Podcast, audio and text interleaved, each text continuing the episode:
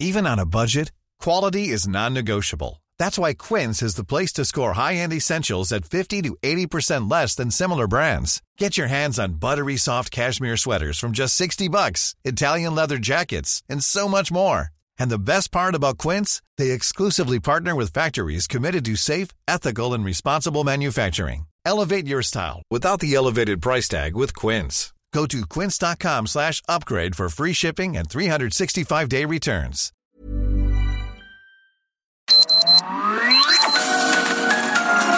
Heraldo Media Group presenta Sergio Sarmiento y Lupita Juárez.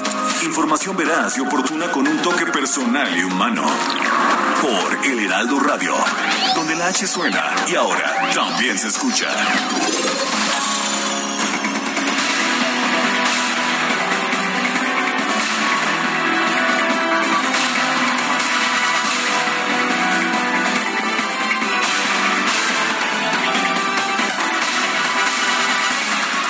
Fue, según algunos, un verdadero acto de venganza. Una vez que se decidió no aprobar, no recibió los votos necesarios para ser aprobada la reforma eléctrica, el Ejecutivo mandó una iniciativa para la enmienda de la ley de minería para, para hacer o para establecer un monopolio gubernamental sobre la explotación del litio, pero se mandó la ley el mismo domingo y ayer pasó y fue aprobada sin que siquiera se diera a conocer el contenido de la ley a los legisladores. No pasó por comisiones, no pasó por estudios de especialistas. Simple y sencillamente el gobierno de la República quiso demostrar que si no le daban la ley de la reforma eléctrica iba a hacer lo que quisiera. La oposición optó por salirse, la oposición del PAN, el PRI y el PRD, aunque Movimiento Ciudadano se quedó y votó a favor de la iniciativa. Eh, obtuvo la iniciativa así 298 votos a favor, cero en contra y las 197 abstenciones surgida de la decisión de los diputados del PAN, el PRI y el PRD de retirarse debido a que no se cumplieron pues todas las todos los requisitos para la aprobación de una ley, la ley orgánica del Congreso establece que la iniciativa debe ser sometida a comisiones, que debe ser discutida, que debe ser sometida a estudio. Nada de esto se hizo. De hecho, la ley ya fue sometida al Senado para que el Senado eh, pueda, pueda también aprobarla lo antes posible, aunque vale la pena señalar que en el Senado sí se sometió a comisiones. La iniciativa presidencial presenta modificaciones al artículo 1 al artículo 5, al 9 y al 10 en la ley de minería. Se plantea la creación de un organismo especial que se encargue del manejo del litio y que este organismo estará a cargo del Estado mexicano. Dice la legislación, la exploración, la explotación y el aprovechamiento del litio quedan exclusivamente a cargo del Estado y se llevarán a cabo por el organismo público descentralizado que determine el Ejecutivo Federal en términos de las disposiciones aplicables. El presidente Andrés Manuel López Obrador precisó que el cumplimiento de la legislación y tratados internacionales en materia de protección al medio ambiente de los pueblos originarios será escrupuloso por parte de dicho organismo público. Vale la pena señalar que los diputados de oposición señalaron que van a presentar una controversia de inconstitucionalidad en contra de estas enmiendas a la ley de minería debido a que no se respetaron los procedimientos durante el proceso de, de aprobación de esta iniciativa y bueno, pues hay buenas razones para pensar que, en las cortes, que en los tribunales, que en la Suprema Corte, pues se señalará que, que es obligación del gobierno respetar todos estos procedimientos. Y también aquellos que ya tengan de hecho explotaciones de litio, minas de litio, hay tres en nuestro país me parece, tendrán la posibilidad de ampararse ya que el litio no se considera eh, facultad exclusiva, la explotación de litio no se considera facultad exclusiva del Estado en el artículo 28 de la Constitución. Son las 7 de la mañana con 4 minutos, 7 con 4. Hoy es martes, martes 19 de abril del 2022. Yo soy Sergio Sarmiento.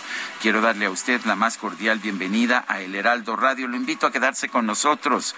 Aquí estará bien informado, por supuesto, pero también podrá pasar un rato agradable, ya que siempre siempre hacemos un esfuerzo por darle a usted el lado amable de la noticia. Guadalupe Juárez, ¿quién nos tienes esta mañana? Hola, ¿qué tal? Qué gusto saludarte, Sergio Sarmiento. Buenos días a ti, amigos. ¿Cómo les va? Bienvenidos a la información. Muy buenos días. Pues les tengo una nota que tiene que ver con la votación de este domingo en la Cámara de Diputados para la reforma eléctrica. Ya saben ustedes que pues eh, hubo en eh, los últimos minutos decisiones de algunos de los legisladores que cambiaron de partido, que cambiaron su voto y durante la discusión y votación de la reforma eléctrica de este domingo se esperaba que todos los partidos aliados a la 4T, el Partido Verde y el Partido del Trabajo votaran en bloque a favor. Sin embargo, del Partido Verde, pues sorprendió que la diputada Alexis Gamiño lo hiciera en contra. Y bueno, todo el mundo se quedó así como, bueno, ¿y qué le pasa a esta, esta mujer? ¿Por qué está votando en contra? Ella expuso en sus redes sociales sus motivos, pero la decisión le ha costado a la legisladora mexiquense la expulsión del Partido Verde, lo cual se dio a conocer ayer ella misma también a través de sus redes sociales. Escribió en su Twitter, en un principio ingenuamente pensé que con mis temas ambientales el partido con el que más coincidía era el verde. Por levantar la voz y no seguir una ciega obediencia, me acaban de notificar que he sido expulsada del partido. Asimismo, la legisladora aseguró que su lealtad es con México y no con un partido ni con una persona, por lo que desde cualquier trinchera seguirá luchando por un México con valor y con congruencia. Así, por lo pronto, pues la situación de los eh, legisladores que se atrevieron a votar en contra de la reforma del presidente. Por cierto, llamó la atención que Federica Quijano, ex compañera de Gamiño en El Verde, en la Cámara de Diputados, reaccionó en redes sociales con un emoji que emula una carita triste como reacción a la votación de la diputada, así como la votación en contra de Andrés Pintos Caballeros, quien, como usted recordará, se lo dimos a conocer el día de ayer, dejó la bancada del ecologista para pasarse a Movimiento Ciudadano. Bueno, y en otros temas, el presidente nacional de Morena, Mario Delgado, anunció que su partido va a realizar una campaña nacional con los rostros y nombres de los diputados que votaron en contra de la reforma eléctrica para que la gente conozca los traidores a la nación. Vamos a tener una serie de acciones, dijo, no son anónimos, tienen caras, tienen rostro y vamos a asegurarnos que el pueblo de México los conozca. En una conferencia de prensa, Mario Delgado acusó que las bancadas del PRI, el PAN, el PRD y Movimiento Ciudadano vendieron sus votos a los intereses de los extranjeros. Sin embargo, no contaban con que la gente se diera cuenta y ahora los llamarán a rendir cuentas pronto antes de que de que nos lo imaginemos, ya que hay elecciones en seis estados. Va a ser una campaña nacional, pero por lo pronto en los estados donde hay elecciones vamos a invitar a nuestros diputados, a nuestras diputadas, a que le informen al pueblo lo que hicieron los legisladores vendepatrias. El presidente Morena pidió a la gente que a la hora de votar por el gobierno en esas entidades federativas no permita que sigan avanzando aquellos que quieren llegar al poder para entregar la soberanía a los extranjeros. Pero lo que va a avanzar va a ser nuestra soberanía, eh, nuestro movimiento, es lo que dijo ah, el, el presidente nacional de Morena, Mario Delgado. Son las 7 de la mañana con 8 minutos.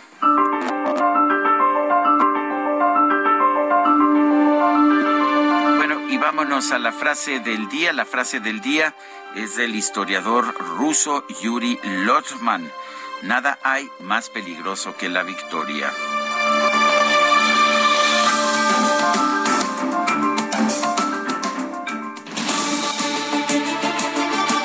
Y las preguntas, ya sabe usted que nos gusta preguntar, a mucha gente que nos escucha le gusta responder.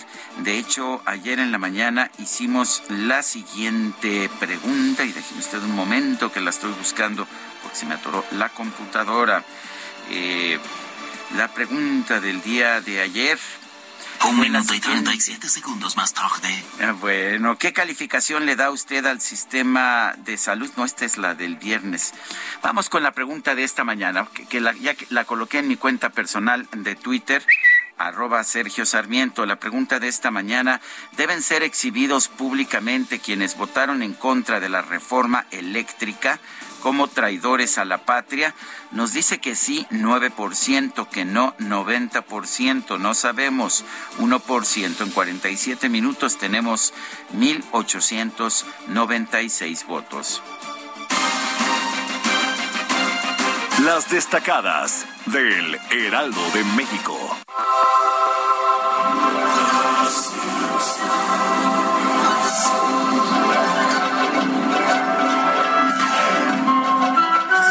Itzel González, ¿qué tal? Muy buenos días. ¿Ya cambiamos la programación o qué? ¿Es el día de...? Los Simpson. Ah, muy bien. Día Mundial de los Simpson. Muy buenos días, Lupita, Sergio, queridos Destacalovers. Como siempre, aquí hay efeméride. Híjole, hay muchas efemérides. Discutíamos cuál íbamos ¿Y a cómo poner hoy. decían? ¿Festejación? La, la celebración, la festejación, bueno. el festejo, lo que importa, lo que importa esta mañana, un día como hoy. Bueno, no un me- día como hoy, me- pero me se encanta, el Día me Mundial de los encanta el programa, ¿eh? Ya lleva muchos años. Lleva muchos años. sí. Estaba yo así chiquita Sí. cuando yo veía Los Simpson en la ¿Qué tele. tal? Era una pequeñuela. Ahí está.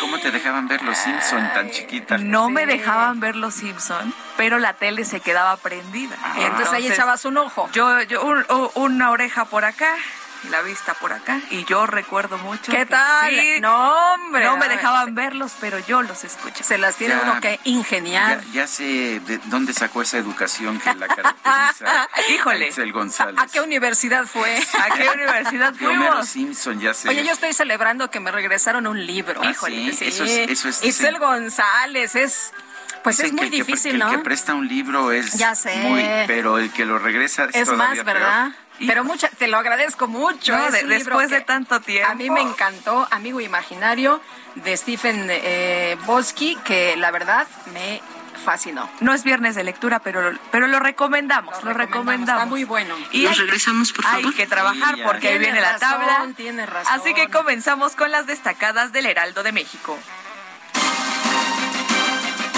En primera plana, en Fast Track aprueban ley de litio sin la oposición. De acuerdo al presidente López Obrador, una empresa estatal explotará el mineral.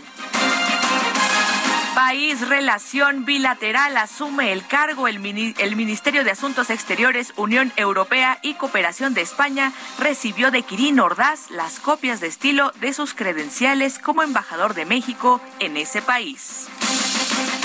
Ciudad de México, 2.800 bimestrales, va nueva pensión universal. Está dirigida a las personas de todas las edades con alguna discapacidad. Estados, México, Puebla, chocan tráiler y dos autobuses. Unidad de transporte brinca carriles. Reporte preliminar indica 10 heridos. Orbe, Estados Unidos, golpe a Biden, frenan la obligatoriedad del uso del cubrebocas en el transporte público. Meta Maratón de Boston, kenianos dominan carrera, la competencia regresa a su fecha tradicional y el país africano vence en las categorías varonil y femenil.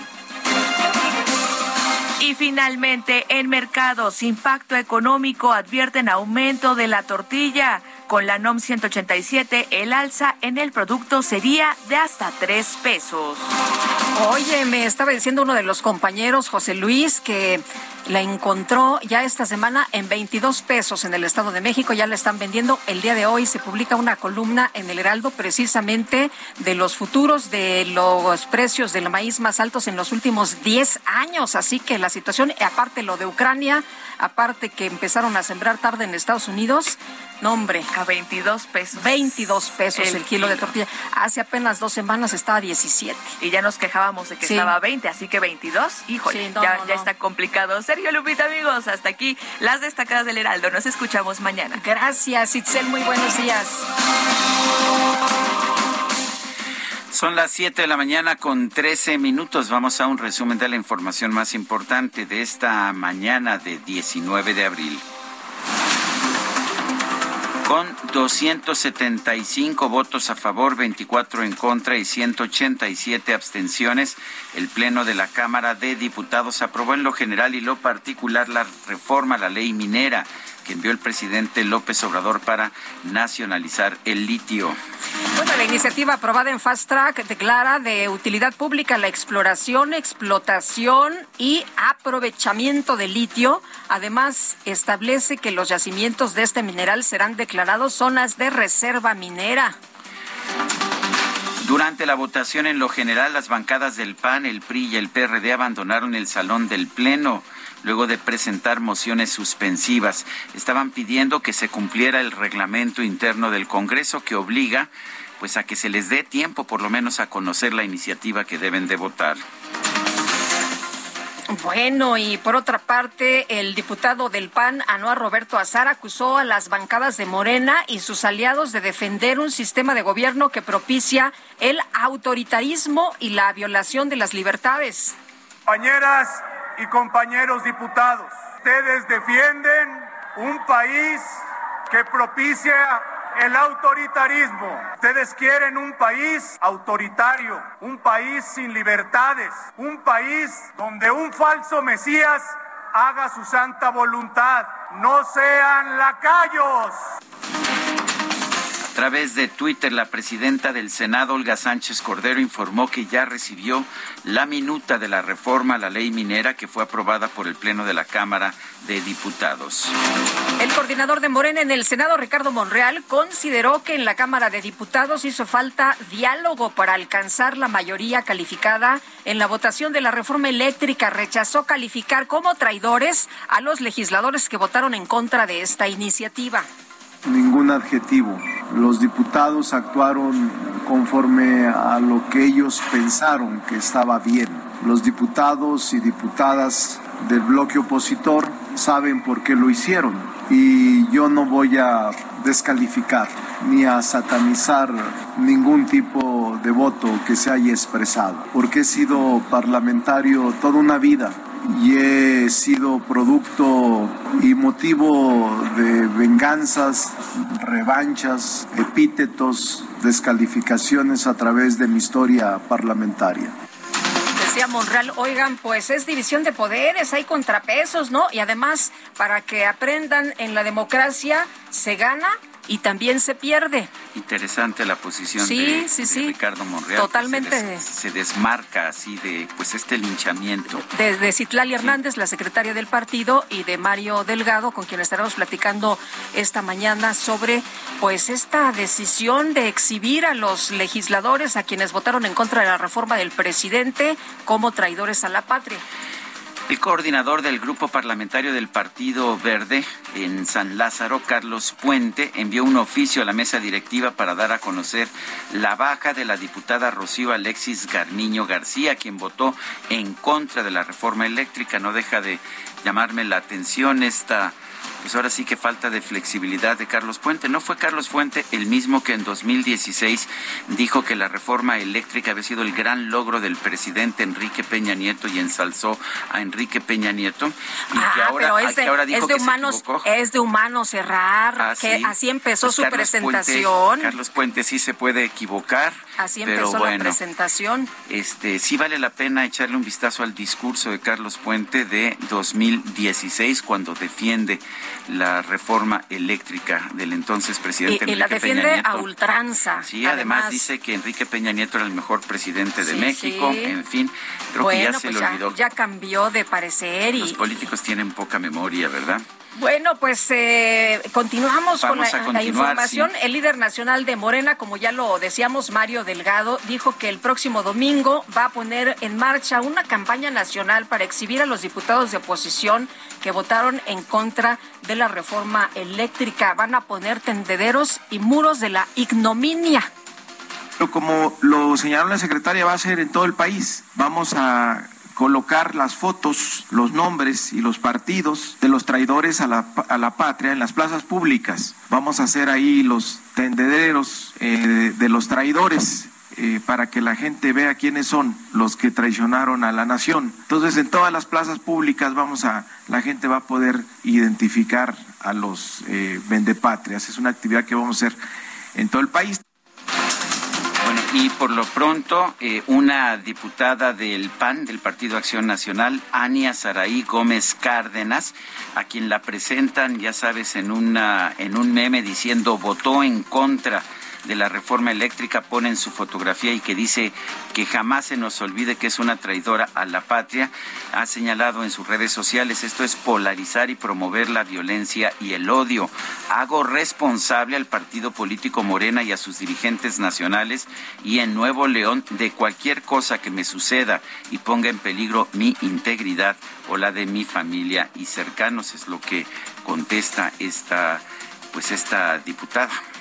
Sí, y bueno, hay algunos como Salomón Chertorivsky que dice que todo lo que venga, qué honor ser parte de cualquier cosa a la que Mario Delgado se oponga. Avisen cuando la campaña llegue a la ciudad para ir a visitarlos, parte de las diferentes posiciones. Yo no sé, Sergio, si esto va a ser eh, contraproducente para Morena, ¿eh? A lo mejor en una de esas hasta posicionan a los que ellos señalan como pues traidores a la patria y entonces los vamos a conocer en todo el país y a lo mejor hay quien se anime hasta a votar por ellos. El dirigente nacional del PAN, Marco Cortés, aseguró que la oposición no traicionó a la nación ni pactó con empresas extranjeras para frenar la reforma eléctrica del presidente López Obrador. El ex candidato presidencial del PAN, Ricardo Anaya, celebró que la Cámara de Diputados haya rechazado la reforma eléctrica. Afirmó que la próxima batalla de la oposición será defender al INE ante la reforma electoral del Ejecutivo. Y hay de otra, y la unidad es el camino. Ahora, la próxima batalla es defender al INE, porque acabar con el INE es acabar con nuestra democracia, y eso no lo podemos permitir. Hoy sabemos que la oposición unida resiste cualquier adversidad y debemos seguir unidos para servirle a México. La jefa de gobierno de la Ciudad de México, Claudia Sheinbaum, llamó a los ciudadanos a reflexionar su voto para las próximas elecciones, tomando en cuenta que algunos partidos traicionaron, dijo, a la patria al rechazar la reforma eléctrica. Pero sí significa que hay diputados y diputadas que no piensan en la nación, que no piensan en el futuro de México, que lo que están pensando es en las empresas transnacionales, en sus propios beneficios. Y la próxima vez que votemos, la próxima vez que, decidamos hacia dónde va el país, es algo que tenemos que tomar en cuenta. Porque hay quienes quieren a la patria y hay quienes traicionan a la patria. De ese tamaño es la decisión que se tomó el día de ayer. O sea que si no votas con Morena, estás traicionando a la patria. La Asociación de Gobernadores de Acción Nacional aseguró que sus integrantes están listos para impulsar la generación de energías limpias en sus entidades. El gobernador de Nayarit, Miguel Ángel Navarro, informó que el presidente López Obrador autorizó a su estado los recursos necesarios para construir un estadio de béisbol, lo que tanto necesita este país, con capacidad para 8 mil personas. La Fiscalía General de Querétaro anunció la creación de un equipo de coordinación operativa para dar seguimiento a las investigaciones sobre los actos violentos registrados en el estadio La Corregidora. El vocero de la Fiscalía General de la Ciudad de México, Ulises Lara, rechazó haber fabricado las acusaciones en contra de las tres integrantes de la organización Ocupa que fueron detenidas durante la recuperación del edificio sede de la Comisión Nacional de los Derechos Humanos. Es importante señalar que durante la audiencia de vinculación no se exhibió dicha grabación en video como dato de prueba, lo cual demuestra que no se documentaron actos contrarios a la ley durante su realización. Incluso la autoridad judicial calificó de legal la detención al no encontrar situaciones irregulares en la presentación del informe policial homologado. Mantendremos a la opinión pública informada del seguimiento correspondiente a este tema.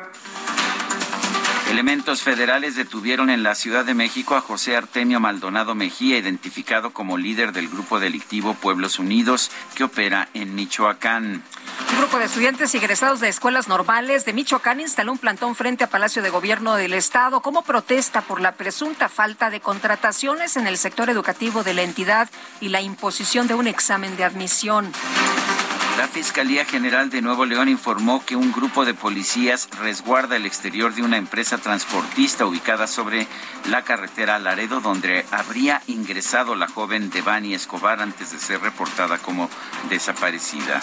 Informa el INEGI que, de acuerdo con la encuesta nacional de seguridad pública urbana, en marzo de 2022, el 66.2% de la población de 18 años y más considera que es inseguro vivir en su ciudad.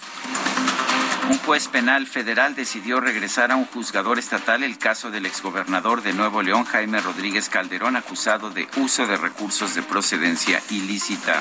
El Banco Mundial recortó de 4.1 a 3.2% su pronóstico de crecimiento económico mundial para 2022 debido a los efectos de la invasión rusa a Ucrania. Son las 7 de la mañana con 24 minutos. Guadalupe Juárez y Sergio Sarmiento estamos en el Heraldo Radio. Les recuerdo nuestro número de WhatsApp es el 55 2010 96 47. Regresamos. Ándame un WhatsApp. Sergio Sarmiento y Lupita Juárez quieren conocer tu opinión, tus comentarios o simplemente envía un saludo para ser más cálida esta mañana. Envía tus mensajes al WhatsApp 5520 109647. Continuamos con Sergio Sarmiento y Lupita Juárez por El Heraldo Radio. Lo mejor de México está en Soriana. Lleva la manzana Red Delicious a granel a 33.80 el kilo o la cebolla blanca a 19.80 el kilo y el tomate guaje a solo 11.80 el kilo.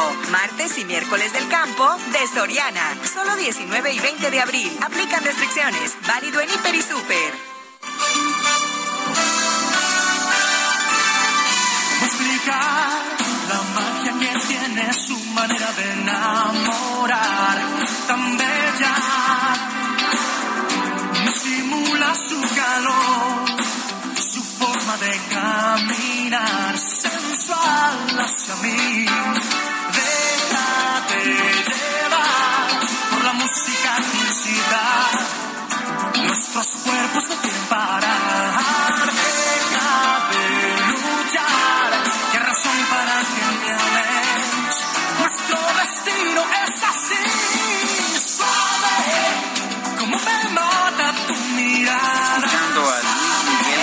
Basteri.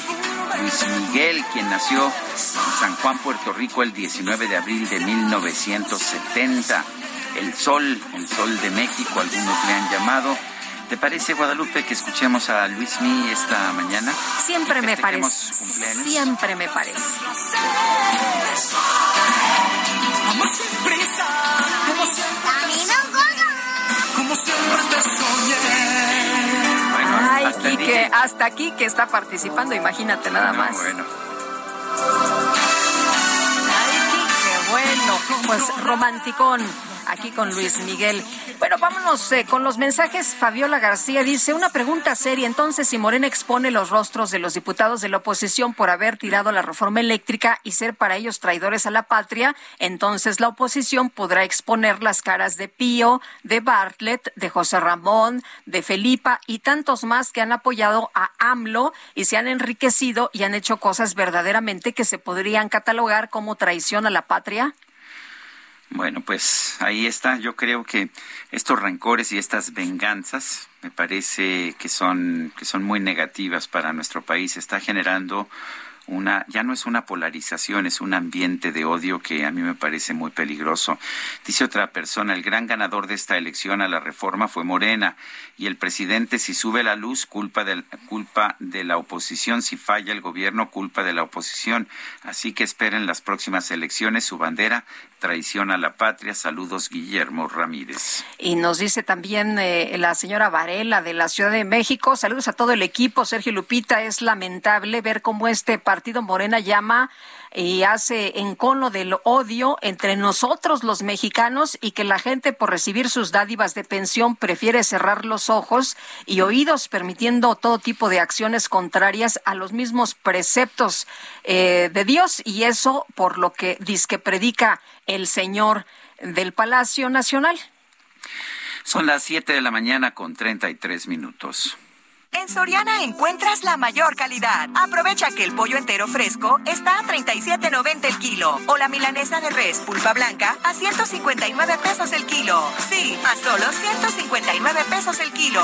Soriana, la de todos los mexicanos. Solo 19 y 20 de abril. Aplican restricciones. Válido en Inter y Super.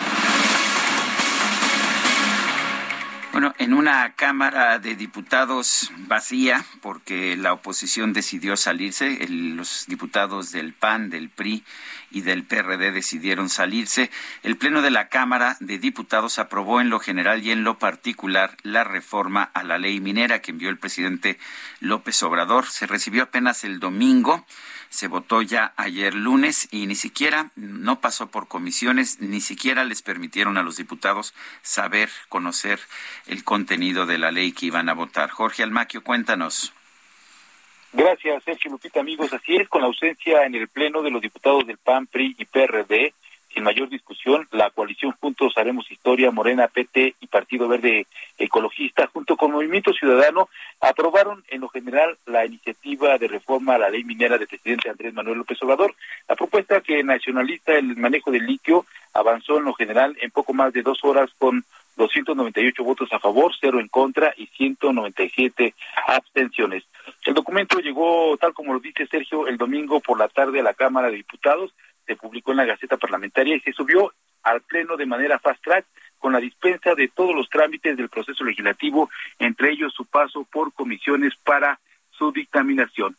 Ante el rechazo de tres mociones de suspensión hechas por diputados de Va por México y Movimiento Ciudadano, las bancadas opositoras, PRI, PAN, PRD, abandonaron la sesión del Pleno para seguirla vía remota desde sus oficinas. A la salida del Pleno, Rubén Moreira, coordinador del PRI, criticó criticó que Morena se brincara los requisitos legislativos sin saber qué iban a votar.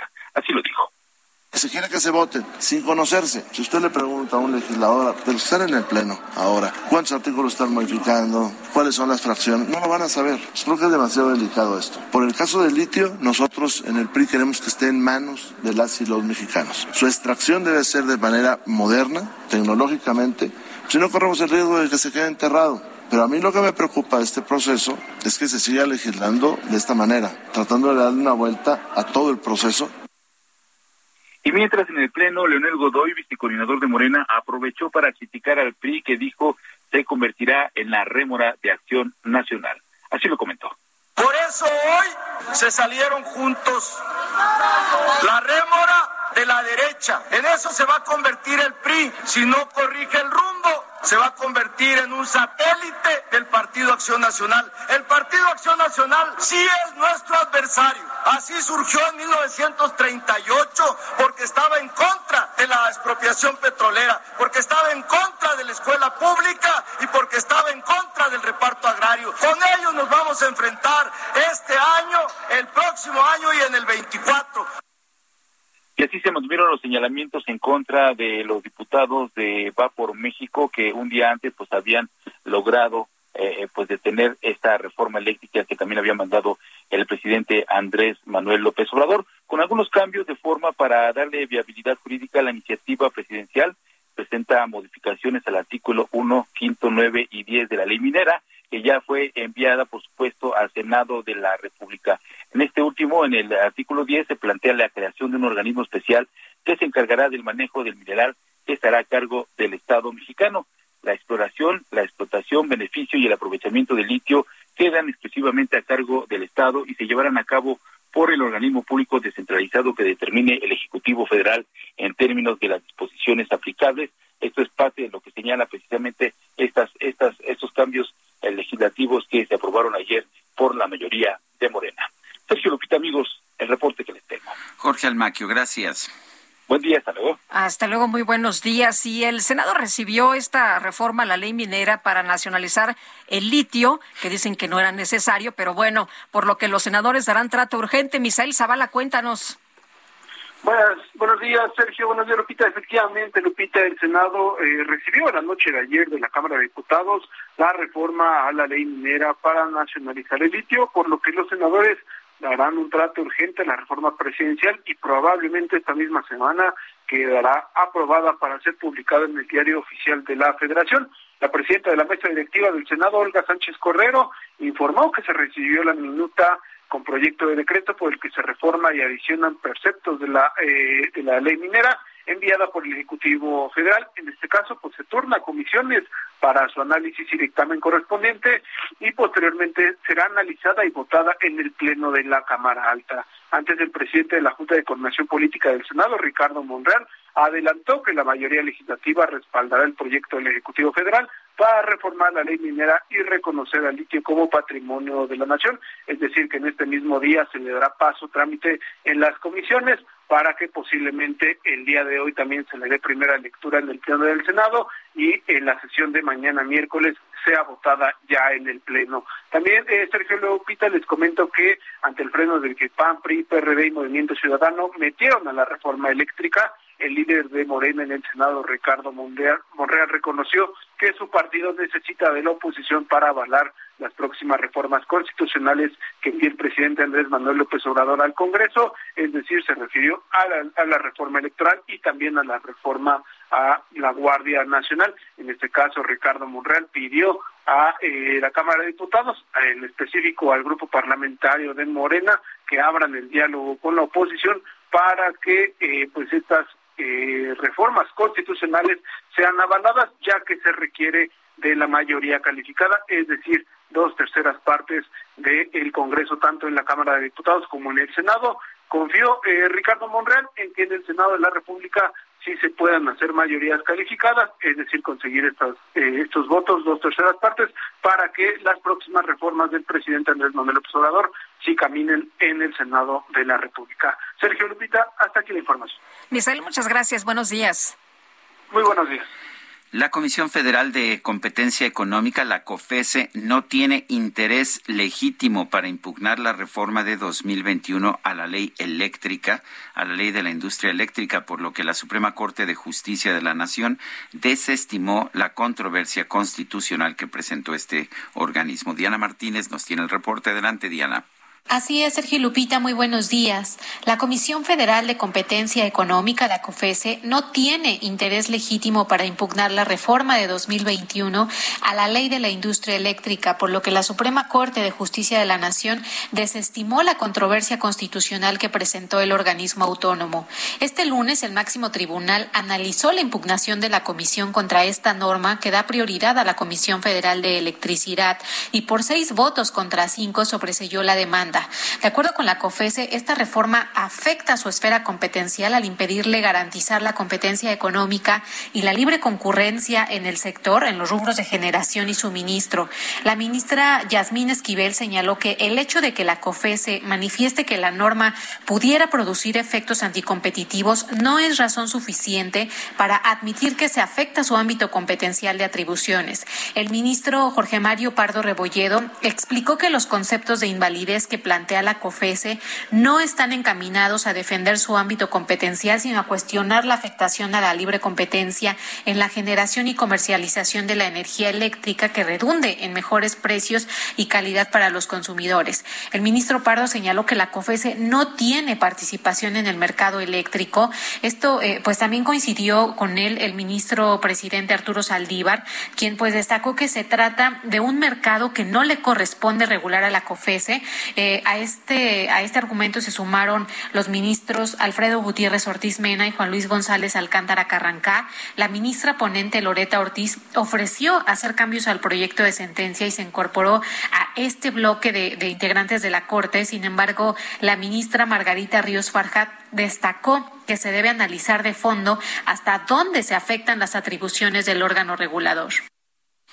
Bueno, Diana Martínez, muchísimas, muchísimas gracias. Me parece muy extraño que, que la institución creada para regular la competencia, para para asegurarse que haya competencia en el mercado mexicano, no tenga interés legítimo jurídico para impugnar una, una ley que fundamentalmente una reforma constitucional que eliminaría la competencia en materia de electricidad, pero en fin, esa fue la decisión de los ministros de la Suprema Corte. Y la jefa de gobierno de la Ciudad de México, Claudia Sheinbaum, aseguró que el pueblo va a sancionar en 2024 a todos aquellos que traicionaron a la patria, principalmente a los diputados que votaron en contra de la reforma eléctrica. Cintia Stetti, nos tienes todos los detalles. Te escuchamos. Buenos días. ¿Qué tal? Muy buenos días, Lupita Sergio. Buenos días al auditorio. Pues así como lo comentas, la jefa de gobierno, Claudia Sheinbaum, aseguró que el pueblo va a sancionar en 2024 a todos aquellos que traicionaron a la patria, principalmente a los legisladores de oposición de la Cámara de Diputados, quienes votaron en contra de la reforma eléctrica propuesta por el presidente de México, Andrés Manuel López Obrador. Esto durante un evento en el Monumento a la Revolución, pues Sheinbaum Pardo pidió a los mexicanos aplicar un voto de castigo a los partidos del PAN, PRI, PRD y Movimiento Ciudadano, pues ellos pensaron en las empresas transnacionales y en sus propios beneficios. Por eso dijo que pues la próxima vez que tengamos que decidir hacia dónde va el país, tenemos que reflexionar muy bien porque hay quienes quieren a la patria y hay quienes traicionan a la patria. Y dijo, pues de ese tamaño es la decisión que debemos eh, tomar. Expuso que lo que negaron los diputados eh, de la oposición fue poder recuperar el 54% de la generación eléctrica para beneficio de la nación, así como mantener las tarifas eléctricas y al mismo tiempo sentar las bases para la transición energética. Eh, refirió que dentro del PRI ya no queda nada de nacionalismo, como lo que significó en su momento la nacionalización de la industria eléctrica, pues por parte del expresidente de México, Adolfo López Mateos, y dijo que pues lo único que queda en este partido es la entrega y esto pues el pueblo no se eh, pues no se lo, no se va a olvidar de esto y se los va a cobrar en las próximas elecciones. Es la información que tenemos, Lupita. Muy bien, Cintia, muchas gracias. Buenos días. Muy buenos días, seguimos pendientes. Hasta luego. Este lunes, ayer, el presidente Andrés Manuel López Obrador dijo que es falso que con la reforma eléctrica se estuviera violando el Tratado México-Estados Unidos-Canadá, como lo dijo el diputado del PRI, Ildefonso Guajardo. Añadió que cuando ellos negociaban el tratado ya habían entregado hasta el petróleo. Ildefonso Guajardo es diputado federal por el PRI, fue secretario de Economía, fue negociador del TEMEC, tiene una larga trayectoria, de hecho, en la negociación de tratados comerciales de nuestro país. También es su cumpleaños el día de hoy, Ildefonso. Feliz cumple en primer lugar. de cumpleañero. Gracias, gracias Sergio, gracias Lupita. Buenos días, un abrazo. Bueno, pues vamos, vamos al tema que nos ocupa Ildefonso, ya independientemente de que te festejen por ahí a lo largo de este día. Em, eh, tú señalaste que sí se estaba violando el tratado comercial México, Estados Unidos y Canadá. Cuéntanos por qué. Y la otra pregunta es, ¿es cierto que habían ustedes regalado o entregado hasta el petróleo? Buenos días, Sergio. Mira, realmente el tema es que cuando tú estás negociando tratados comerciales internacionales, tú no puedes ir más allá de lo que la ley te permite. Y la ley era clara en el momento de las negociaciones tanto del TIPAT, del Tratado del Pacífico, como de la renovación del acuerdo con Europa, como en el caso de Estados Unidos. Y lo que hace un tratado es simplemente eh, consolidar en la mesa de negociaciones lo que tu, lo que tu país ya tiene en su marco legal. Y en el momento de esas negociaciones, ¿qué había en el marco legal? La reforma del 2013. La reforma del 2013 que buscaba, o busca, perdón, porque es la, la ley vigente a nivel constitucional, que puedas tener un mercado competitivo de energía para lograr un objetivo importante para los mexicanos. Energía barata, energía limpia, a los mejores precios posibles y con capacidad sostenible para un México en crecimiento capacidades industriales. Entonces lo que se le refleja en el tratado es simplemente eso. O sea, que en México tú podías invertir, podías invertir y ofrecer electricidad eólica, electricidad solar y tomar claramente la posibilidad de que si eres eficiente y barato, poderla eh, subir al sistema de distribución. Ahora, lo, lo que hemos escuchado en la oposición, las críticas, las críticas no se refieren a la, a la reforma del 13, se refieren a los contratos legados de los 90, eh, a los productores independientes, que fueron parte de la respuesta que fue necesaria en esos años para poder ofrecer electricidad competitiva frente a un país que enfrentaba competencia con el Tratado de Libre Comercio.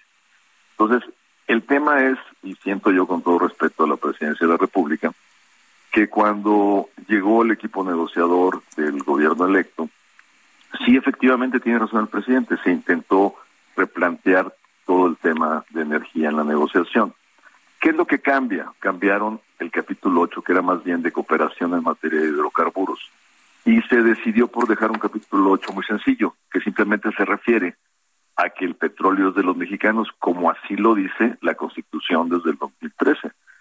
Pero los compromisos están transversales en el capítulo de inversión, en el capítulo de servicios transfronterizos, en el capítulo de, cómo se deben de comportar las empresas del Estado.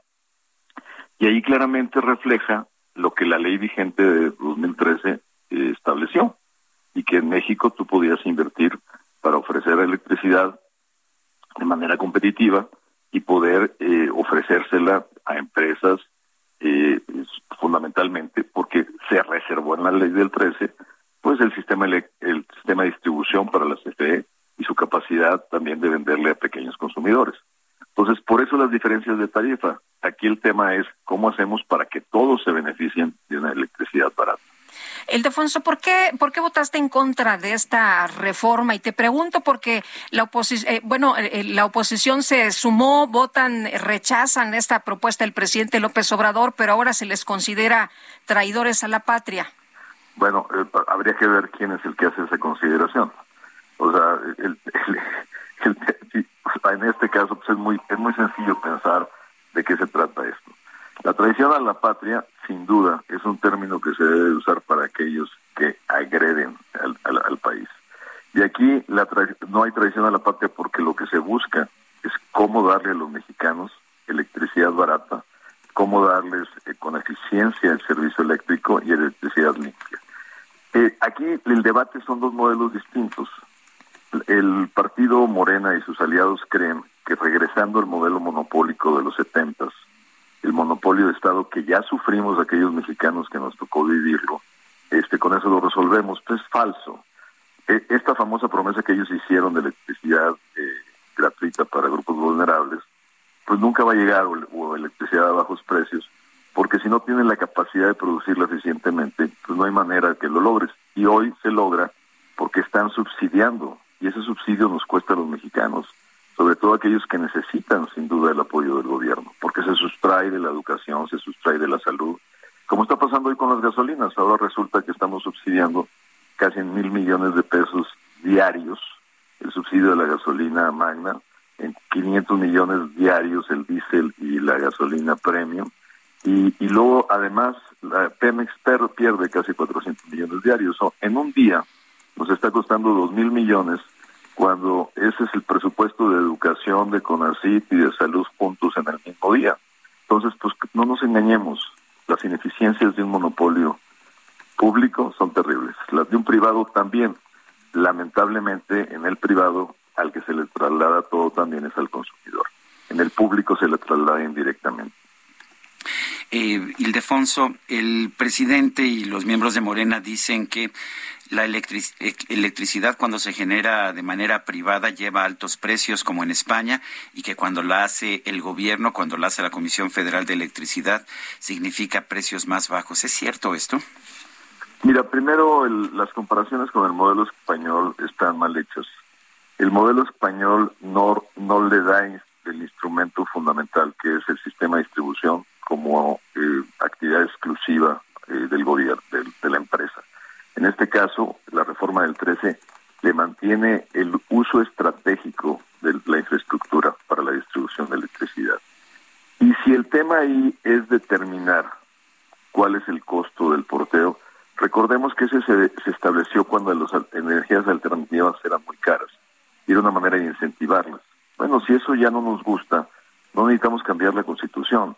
Simplemente tenemos que redefinir eh, cómo establecemos el mecanismo de subasta y de cobros de transmisión para seguir fortaleciendo la, ley la red eléctrica nacional.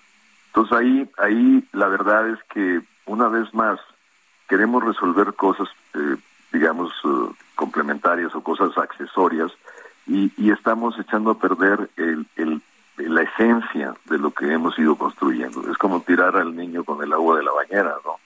Este, o sea, no, no, no debemos de tomar ese tipo de decisiones cuando podemos mejorar o perfeccionar lo que tenemos. O sea, ¿tú, tú piensas, Ildefonso, que se pudo haber mejorado la, la ley de electricidad, que se pudo haber mejorado lo que tenemos en la Constitución en materia de electricidad? En la Constitución no es necesario, porque todo lo, lo pudiste haber resuelto con la ley secundaria. O sea, si, si una buena ley secundaria... del, ayúdenme a recordar, de lo que más se queja eh, la oposición este, y el Ejecutivo es de los contratos legados, es de, de, los temas de costos de porteo, es de una serie de arreglos que no necesita reformar la Constitución para revaluarlos y ver si en las condiciones actuales sigue siendo necesario las decisiones de política pública que se tomaron hace algunos años. O sea, no todas las decisiones se toman en un caso específico por, por malintención, se toman porque a veces son necesarias en el tiempo y en el momento. Es como este debate que escuchaba que ustedes estaban reflejando, que, que ahora nos dicen que seamos como Lázaro Cárdenas o como, o como Adolfo López Mateos. En mi discurso de ese día yo dije, los periodistas fuimos Lázaro Cárdenas cuando el mundo en los albores de la Segunda Guerra Mundial tenía que responder con el control estratégico de un insumo fundamental que era el petróleo. Y era la respuesta necesaria en el tiempo necesario. Adolfo López Mateos tenía frente a sí un país en vías de industrialización que requería la presencia del Estado para garantizar la suficiencia eléctrica y no había la capacidad de privados para lograrlo. Y esa fue la respuesta en su tiempo y en su momento. Muy bien. así es que hoy necesitamos las respuestas que requiere un mundo globalizado. Muy bien. Gracias, Ildefonso Guajardo, diputado federal por el PRI. Un fuerte abrazo. Gracias a ustedes por la felicitación. Buenos días. Buenos días, hasta luego. Vamos a una pausa.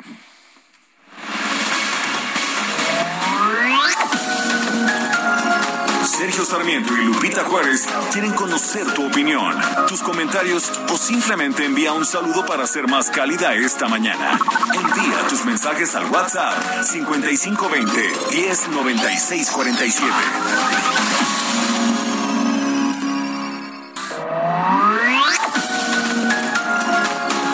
Continuamos con Sergio Sarmiento y Lupita Juárez por El Heraldo Radio.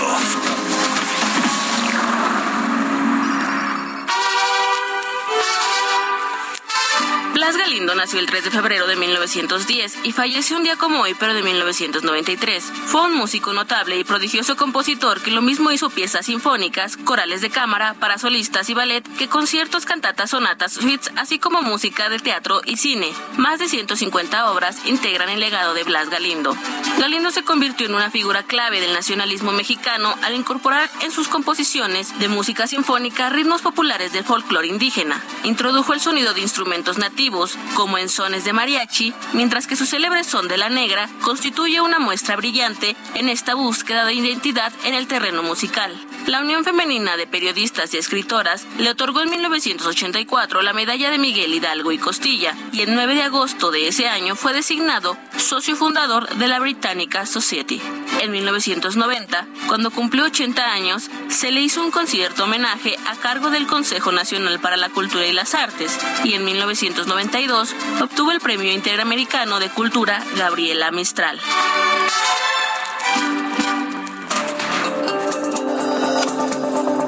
Sergio Lupita, buenos días. Habla Juan Manuel de la Colonia Roma. Yo no pertenezco a ningún partido, pero estoy de acuerdo en que no se aprobara esa ley que propuso Andrés Manuel, que es retrógrada. Y con esto también me gané el derecho a que exhiban mi imagen y mi nombre para llevárselos a las oficinas de Morena. De que cada día estamos peor con estos dictadores. Buenos días, Sergio y Lupita. Soy hoy la señora Lorita de Camacho. Es una tristeza que estén sembrando tanto odio y que no recuerden de dónde viene cada quien. Morena en realidad es la sociedad del resto de los partidos que ya no les dieron lo que les convenía o lo que deseaban y ya hicieron su partido para aniquilar al país. Es triste y pues, ¿qué les vamos a dejar a los que vienen atrás de nosotros?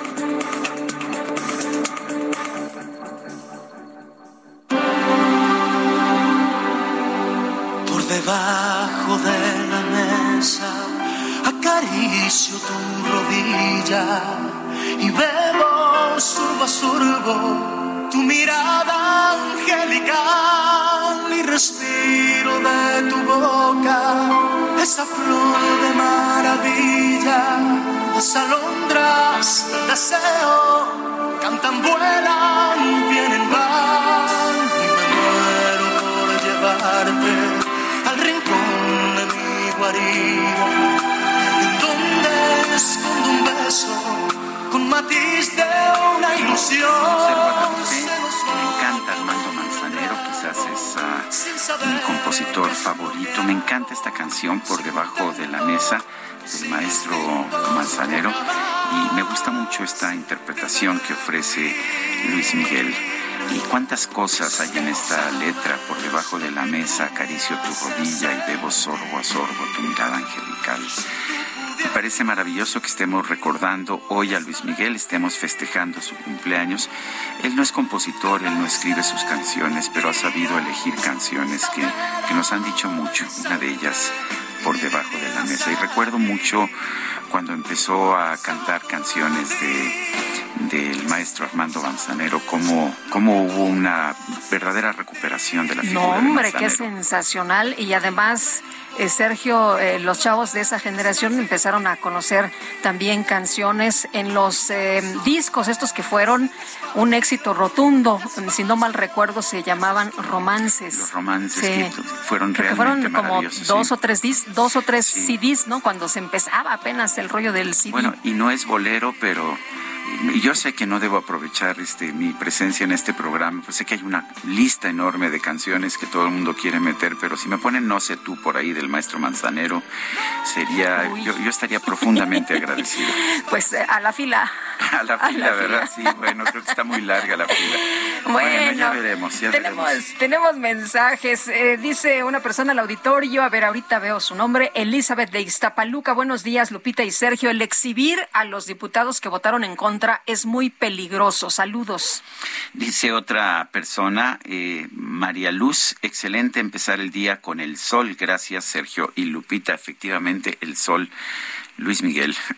Luis Mi, oye, y nos eh, comenta eh, CH, buenos días, Lupita y Sergio. Pienso que no deben exhibir a los diputados y no son traidores a la patria solo por pensar diferente. El habitante de Palacio es solo lo que sus pantalones dicen, autoritario. Bueno, son las 8 de la mañana con cinco minutos. Vámonos al clima. El pronóstico del tiempo. Sergio Sarmiento y Lupita Juárez. Patricia López, meteoróloga del Servicio Meteorológico Nacional de la Conagua, ¿qué nos tienes esta mañana? Hola, ¿qué tal? Buenos días, Sergio Lupita. Es un gusto saludarlos a ustedes y a todos los que nos escuchan esta mañana, pues para informarles las condiciones meteorológicas que se esperan. Les comento que se mantendrán temperaturas muy calurosas en gran parte del país eh, eh, y bueno, por la tarde incrementará también la probabilidad de lluvias con descargas eléctricas y la posibilidad de caída de granizo en zonas del noreste, centro y oriente del país. En cuanto a sistemas, tenemos un frente frío, el número 43. Este recorrerá rápidamente lo que es el Golfo de México y se localizará hacia la tarde sobre la península de Yucatán, así que incrementará la probabilidad de lluvia sobre esas regiones, mientras que un canal de baja presión se extenderá desde el interior del territorio nacional y en combinación con la entrada de humedad del Golfo de México también provocará el aumento de nublados con lluvias puntuales fuertes en zonas de Coahuila, Zacatecas, Aguascalientes, en San Luis Potosí, Puebla, Tlaxcala, Estado de México, Ciudad de México y Morelos, y también se esperan intervalos de chubascos en el noreste, norte, centro y oriente del territorio nacional. Estas lluvias estarán acompañadas de descargas eléctricas y también la posible caída de granizo. Eh, por otra parte, en cuanto a vientos, tenemos rachas fuertes de viento con tolvaneras en los estados de la Mesa del Norte y las condiciones para la formación de torbellinos en zonas de Chihuahua y Coahuila.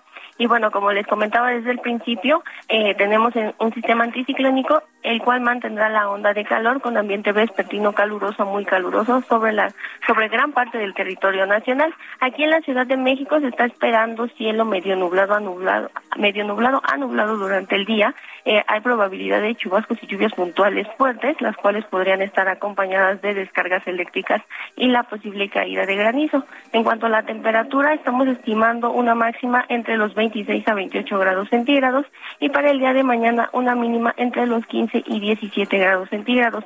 Sergio Lupita, este es el reporte desde el Servicio Meteorológico Nacional. Muy bien, muchas gracias, Patricia. Hasta luego.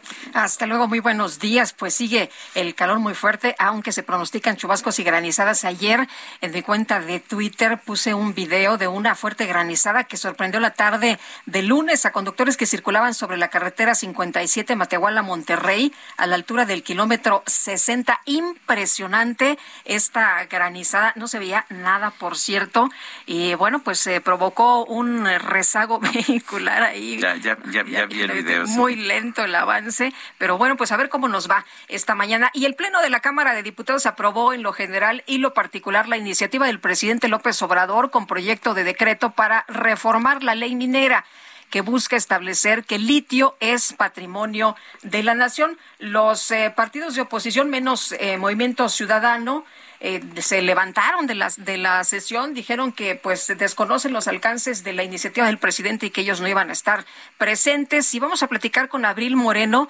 sobre este tema. Ella es directora general de Energía a Debate. Qué gusto saludarte esta mañana, Abril. Pues, ¿cómo ves esta decisión ahí de, de Morena y de sus aliados de buscar eh, pues que el litio sea patrimonio de la nación? ¿Qué ventajas tiene esto para México o cuáles son las desventajas?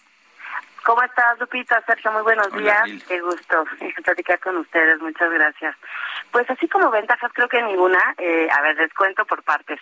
Lo primero es que eh, pues no era necesaria una, una, una, una reforma o una eh, nueva ley, una reforma a la ley minera, porque finalmente desde la promulgación de la Constitución de 1917 en el artículo 27 constitucional todos los minerales son de la nación. Ahí está expresamente dicho. Entonces, no se necesitaba esto para poderlo poner. Por otra parte, creo que es uno de los puntos más importantes, es que es inconstitucional esta ley. O sea, nuevamente está pasando lo mismo que pasó con la ley de la industria eléctrica, que es un, tema ilegal, inconstitucional. ¿Por qué?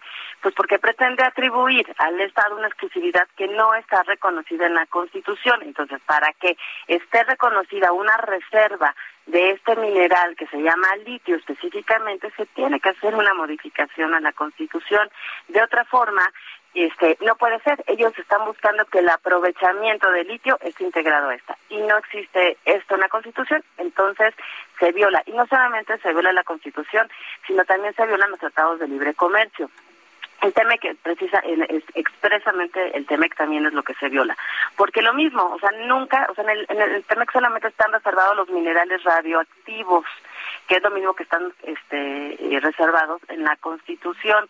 Entonces, eh, estarían violando eh, el Tratado de Libre Comercio en, expresamente en el capítulo de inversiones y de empresas del Estado. Entonces, pues con esos puntos empezamos de que no es algo, eh, no es importante, no, no es, no está bien hecho, es de manera, está, es anticonstitucional, no es necesaria. Y un tema que incluso yo lo he escuchado con, con, con ustedes, con el Químico Guerra, pues eh, y es cierto eh, son los altos costos que esto puede va a tener. O sea un proceso como el litio es eh, es como el de exploración y producción. Es un proceso que primero tienes que explorar encontrar el yacimiento que el yacimiento sea comercial después este pues ya empiezas a producir y esto que lleva es un proceso largo que puede llevar siete, ocho, nueve, diez años, incluso más años, quizás hasta veinte, dependiendo en qué punto nos encontremos. Y ahí viene el meollo del asunto. ¿En dónde nos encontramos en México? En México no tenemos reservas, tenemos recursos. Les explico qué significa esto. Eh, cuando tienes recursos es porque no tenemos estudios ya previos de exploración, eh, no hay una evaluación de realmente, o sea, no tenemos una identificación de litio que realmente si tenemos esa cantidad o no, simplemente lo tenemos estimado. La, la agencia este, de geología eh, geológica de Estados Unidos dijo ah parece ser que México tiene un potencial importante y puede estar dentro de los 10 países en el ranking de potencia este de litio pero la realidad es que la desconocemos porque no existen estudios de exploración, no ha habido una evaluación y mucho menos una certificación. Por eso es que en México tenemos recursos, no tenemos reserva. Entonces, esto implicaría que el proceso para que podamos llegar a, o sea, logremos una producción de litio, pues nos puede tardar de 8 a 15 o hasta 20 años dependiendo. Entendido también que la minería de litio puede ser muy contaminante, realmente hay que saberla hacer, ¿no? Sí, Sergio, hay dos tipos, bueno, hay tres tipos de yacimientos, pero básicamente en México tenemos dos. Eh, el, principal, al parecer, o sea, por lo poquito que se que se conoce el tema en México, al parecer lo que más tenemos es el arcilloso y también tenemos este las salera, las saleras. Estas, en estas, eh, el problema eh, de las saleras es que necesitas mucha agua. Es, un proceso que a lo mejor te puede llevar un año con grandes cantidades de agua. Eh, el, no, ay, perdónenme, ahí está. Voy otra vez. En México tenemos las, las arcillas y tenemos eh, un poco de las arenas y tenemos también la piedra ígnea, una piedra muy fuerte. Entonces, mucho de nuestro potencial al parecer viene tanto de la arcilla como de la rocadura. En la rocadura es explotación, o sea, es una explotación de mina, ¡pum! ¿No? Esto pues obviamente tiene un impacto ambiental fuerte pero en la en la parte de, eh, de, la arcilla pues vamos a tener que limpiar porque el litio no viene así del no no no puedes agarrar un puño y decir ay aquí está el litio viene con, junto con muchos otros minerales. Entonces los procesos son lentos son de impacto ambiental fuerte y son muy costosos. En México no tenemos ni la infraestructura el gobierno no tiene el dinero tampoco para poderlo eh, poner. Son temas infraestructura muy costosa. No tenemos la experiencia técnica este y bueno no tenemos la tecnología no entonces la verdad es que es un es un es una apuesta. De repente pareciera que sin sentido. Ayer leía que el senador Armenta este decía que con con el litio o sea están pensando pagar la deuda de México como, como si realmente fuera a ser que tengamos un yacimiento como Cantarel de petróleo y fuéramos a volvernos un país multimillonario, ¿no? No es así. Oye, Abril, y, y bueno, en el caso de, por ejemplo, otros países, eh, incluso Bolivia, ¿no? Tiene participación privada.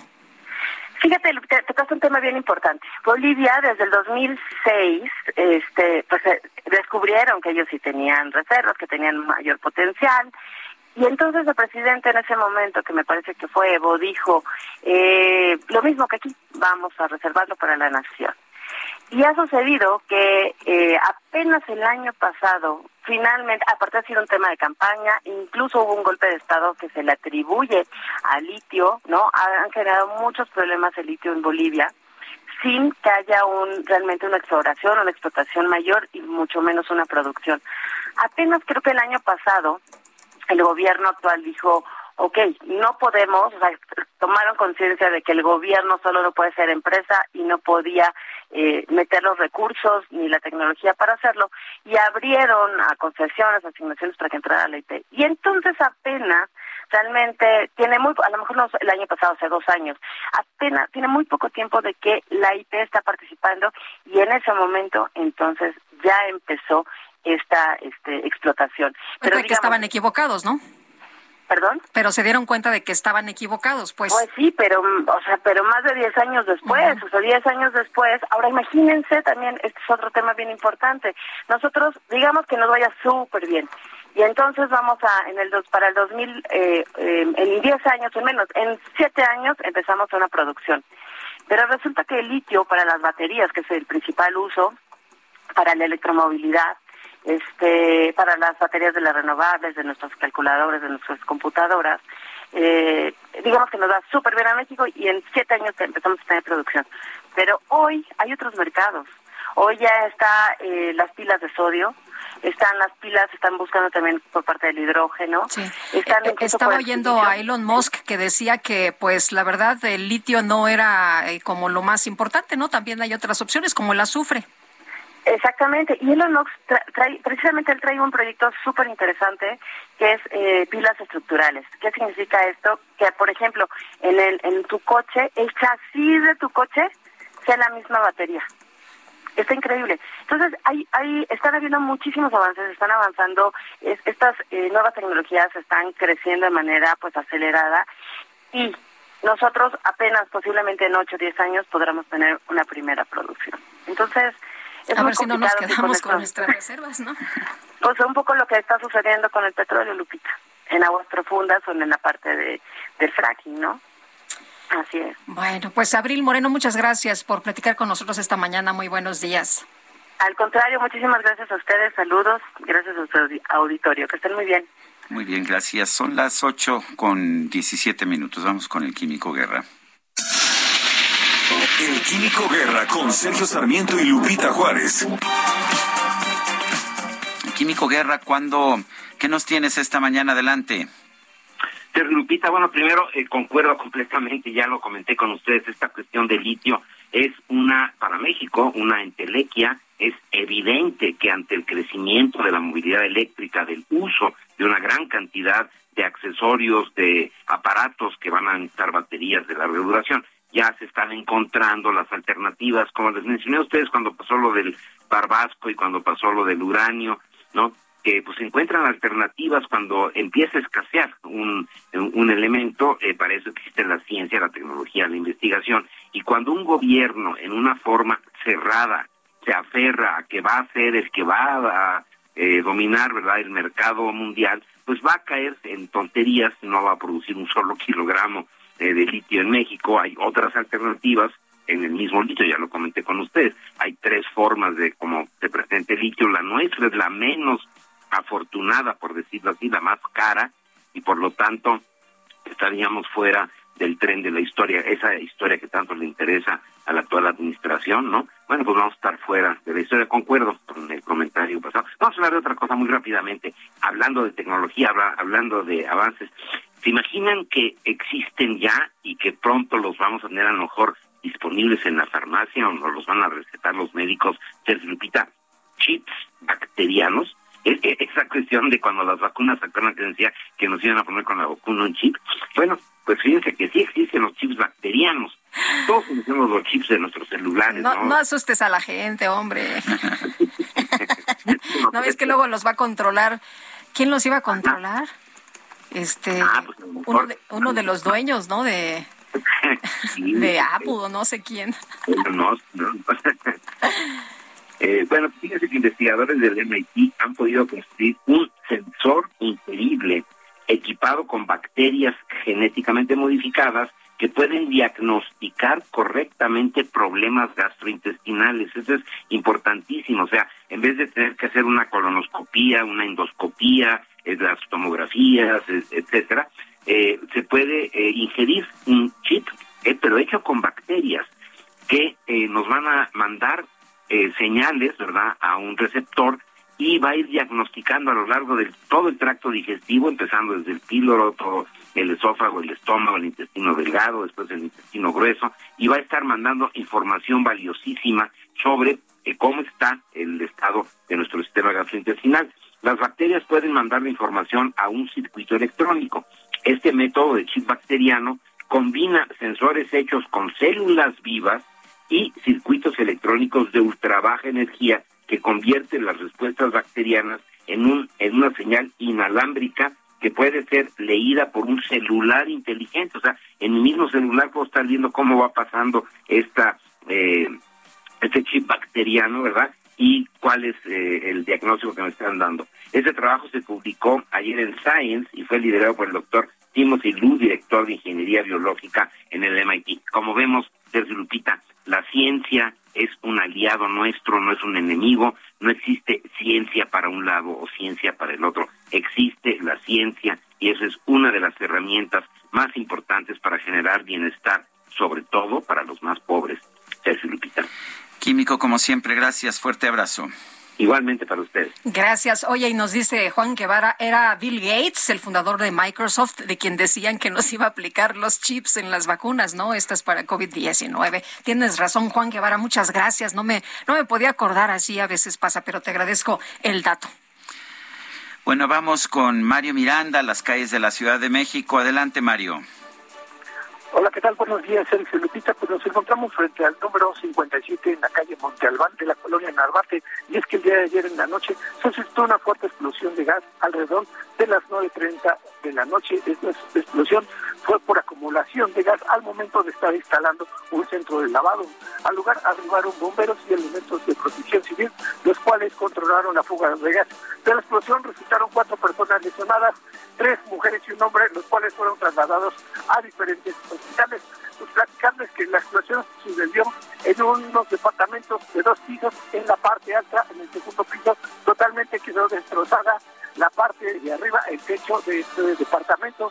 Desafortunadamente, pues no hubo pérdidas que lamentar, solamente los daños materiales. Sergio Lupita, estaremos pendientes desde la alcaldía Benito Juárez. Muy bien, gracias Mario. Buenos días. Y tenemos información desde el Zócalo de la Ciudad de México, Israel Lorenzana. Cuéntanos qué sucede.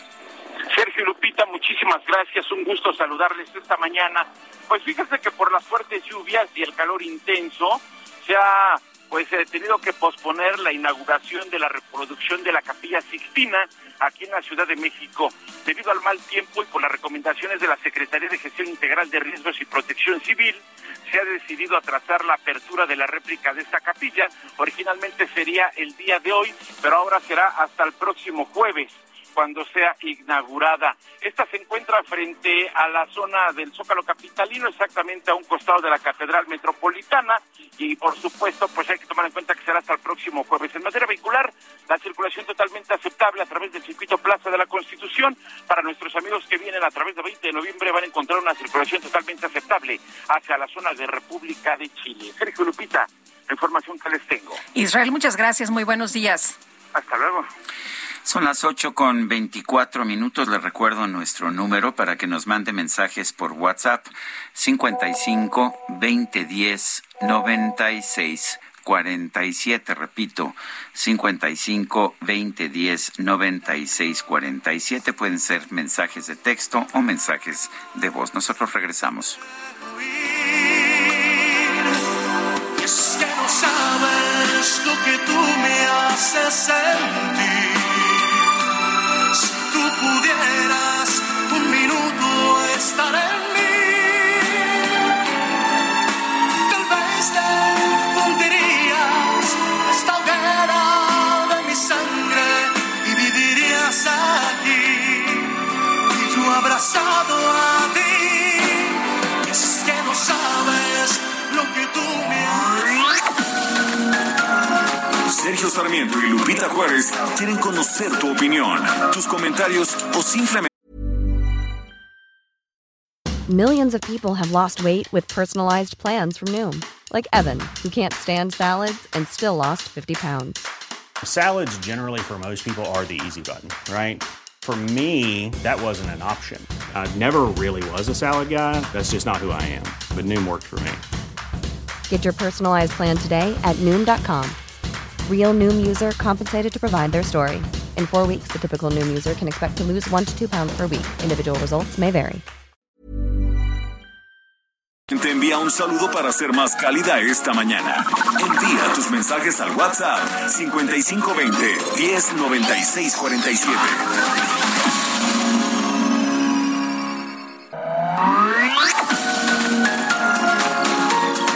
Continuamos con Sergio Sarmiento y Lupita Juárez por El Heraldo Radio. Jaque Mate con Sergio Sarmiento.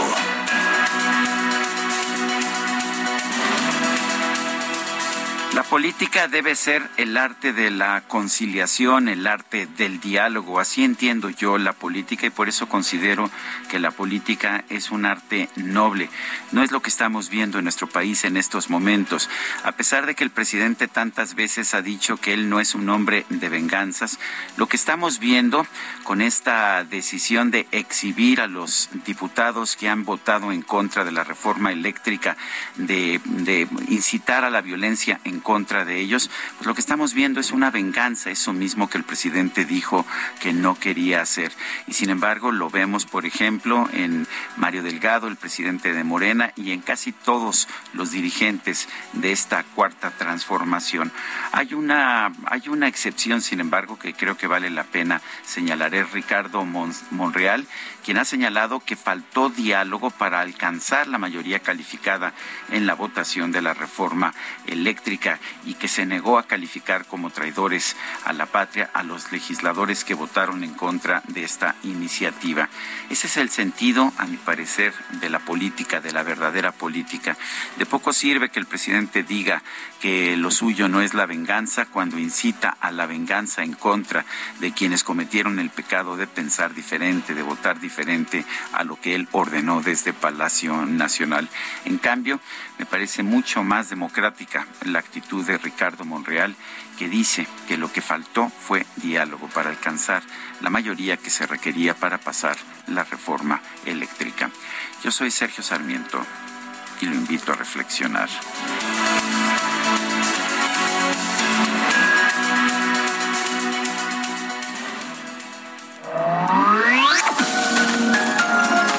Sergio Sarmiento tu opinión es importante. Escríbele a Twitter en arroba Sergio Sarmiento. Lo mejor de México está en Soriana. Lleva la manzana Red Delicious a granel a 33.80 el kilo o la cebolla blanca a 19.80 el kilo y el tomate guaje a solo 11.80 el kilo. Martes y miércoles del campo de Soriana. Solo 19 y 20 de abril. Aplican restricciones. Válido en Hiper y Super. Amor, amor, nació de ti, nació de mí, de la esperanza. Amor, amor, amor, nació de Dios para los dos, nació del alma.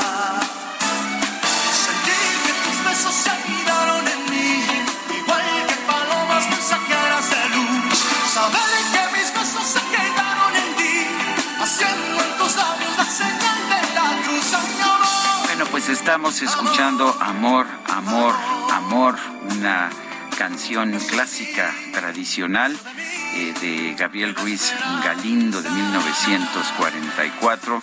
Estamos escuchando en la voz de... ¿De quién dijiste que estaba cantando? Luis Mi. A ver, espérame que me está hablando. Dice amor, amor, amor. Sí, de amor. ¿Qué pasó, Luis Mi? Aquí estoy.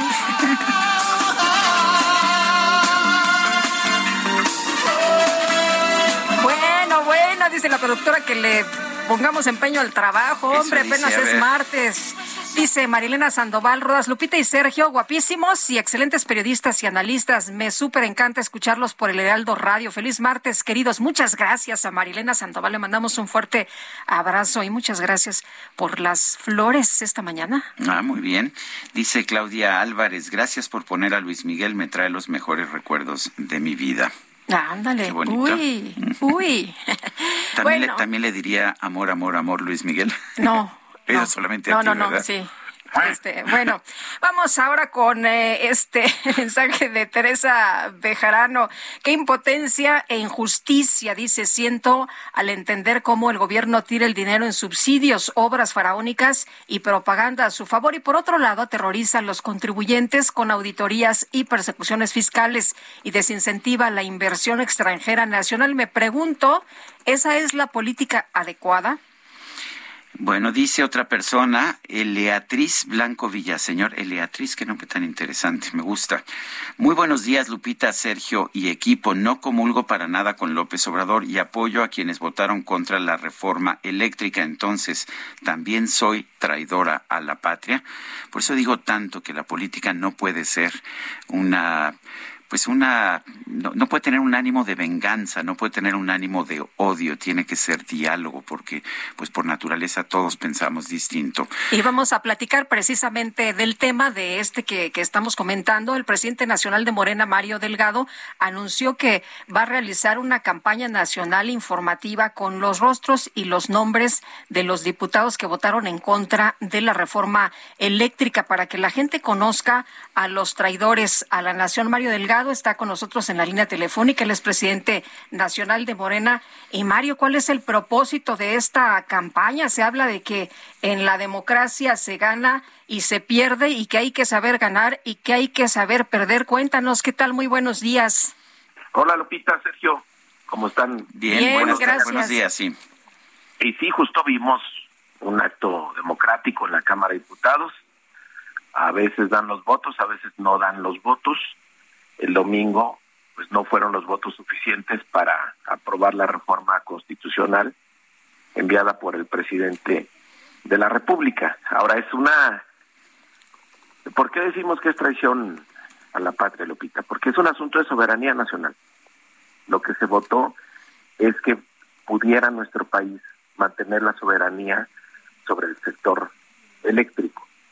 Tenemos ejemplos de muchos países de cómo se siguió el modelo que los neoliberales quisieron imponer en México, donde el sector privado controla este sector que es clave para el desarrollo eh, de la economía y pues las empresas siguiendo su lógica de utilidades pues imponen tarifas que resultan muy onerosas para la población.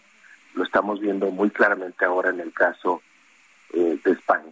Por eso los países deciden que los asuntos de energía son asuntos de soberanía nacional. Nosotros lo aprendimos desde niños en el caso del petróleo, como celebramos la expropiación del petróleo como una de las grandes fechas de nuestra historia. Y es cuando nuestro país emerge como un país libre, independiente y soberano en la comunidad internacional en medio de grandes presiones, incluso antes de una guerra mundial. Sin embargo, Lázaro Cárdenas dice primero el interés de los mexicanos.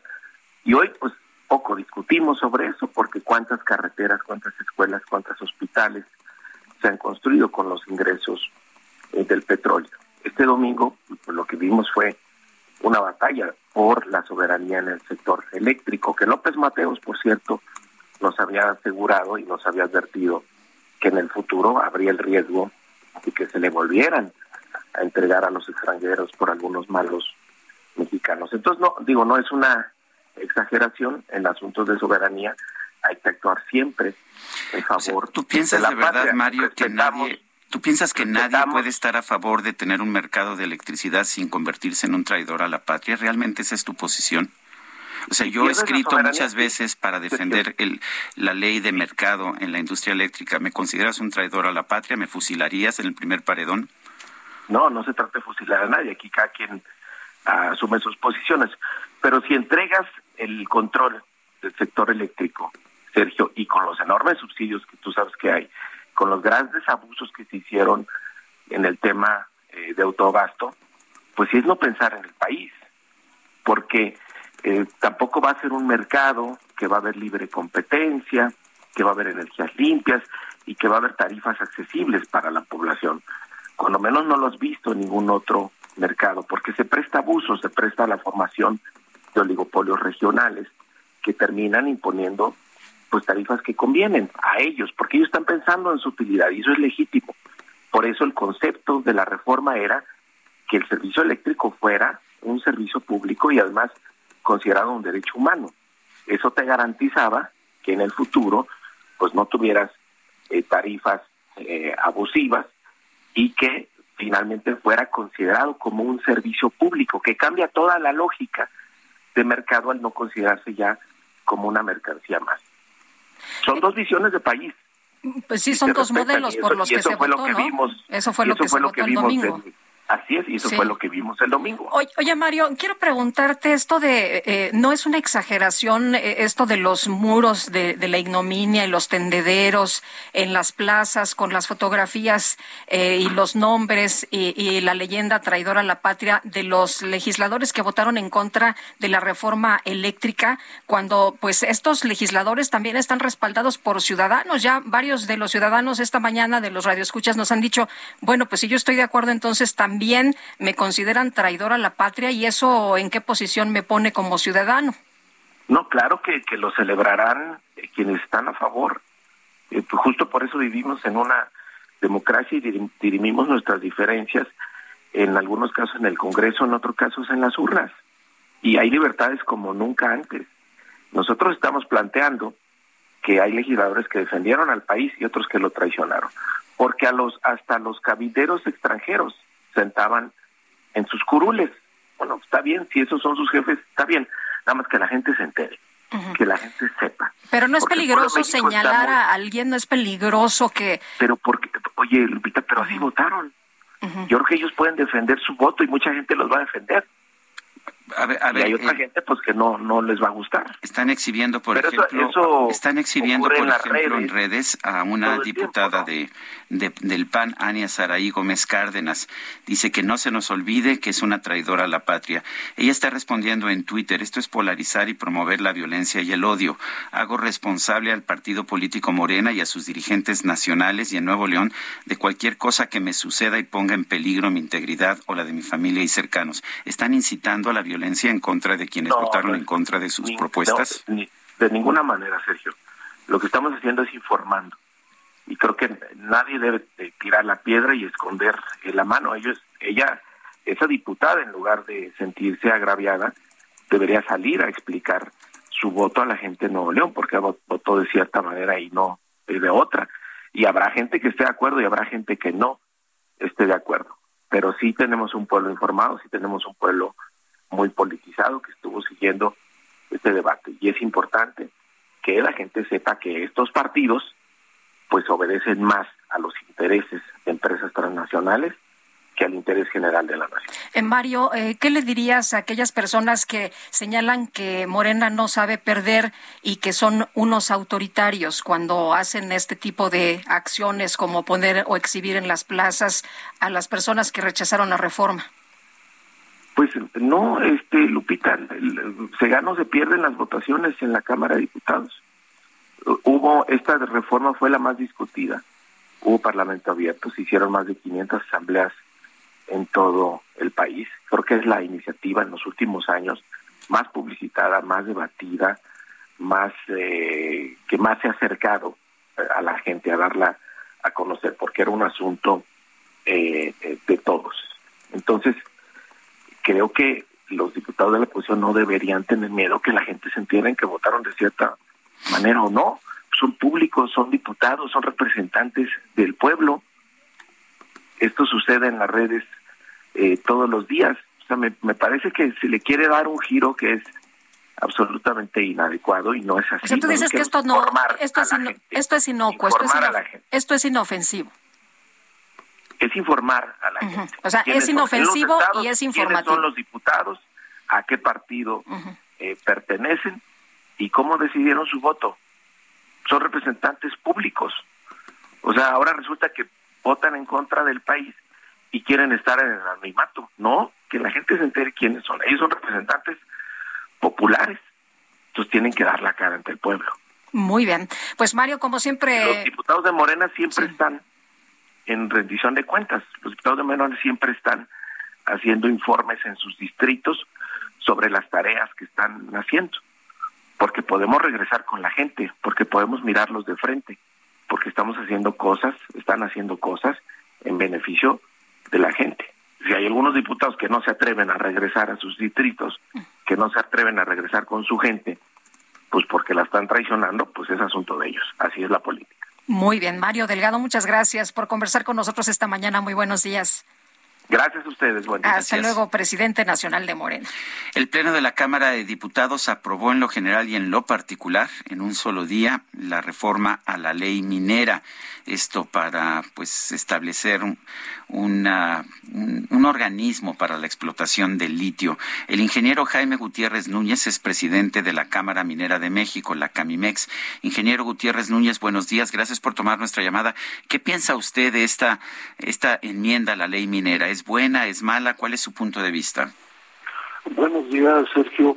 Bueno, eh, gracias primero por la oportunidad de dar a conocer nuestra opinión al respecto. Eh, nosotros consideramos que la reforma a la ley minera es totalmente innecesaria, toda vez que el litio ya se encuentra protegido en la Constitución al ser considerado como un bien de la nación. Entonces, eh, pues eh, definitivamente no era no era necesario. Y hay que ver qué consecuencias nos puede traer eh, el, el, hacer esto. En primer lugar pues crea pues nos crea mucha incertidumbre eh, con los inversionistas de por sí tenemos una serie de problemas generados no solamente con con este asunto del litio sino con la falta de concesiones mineras, etcétera. Hemos observado en los últimos años un decremento de más de un 60% en las inversiones en exploración. Esto pues eh, definitivamente eh, añade más incertidumbre a, la inversión en minería aquí en el país. Eh, ingeniero Gutiérrez, ¿nos vamos a quedar? ¿Usted cree que el panorama o el futuro que veremos para el litio en México es que nos vamos a quedar con nuestras reservas, que eso es lo que va a ocurrir mientras en otros países sí se permite la inversión y sí hay certidumbre? Bueno, mire, eh, nosotros eh, hace tiempo estamos diciendo y hemos eh, hemos eh, lo hemos confirmado con las autoridades, eh, servicio geológico, etcétera, que, que no existe información todavía de qué cantidad de litio existe y, y, qué calidad de litio existe. Y al dejar nosotros de una manera tan, a mi punto de vista, arbitraria de estar nacionalizando cuando no es necesario nacionalizarlo, ya está nacionalizado. Eh, eh, primero hay que saber que existe litio y de buena calidad para poderlo eh, procesar.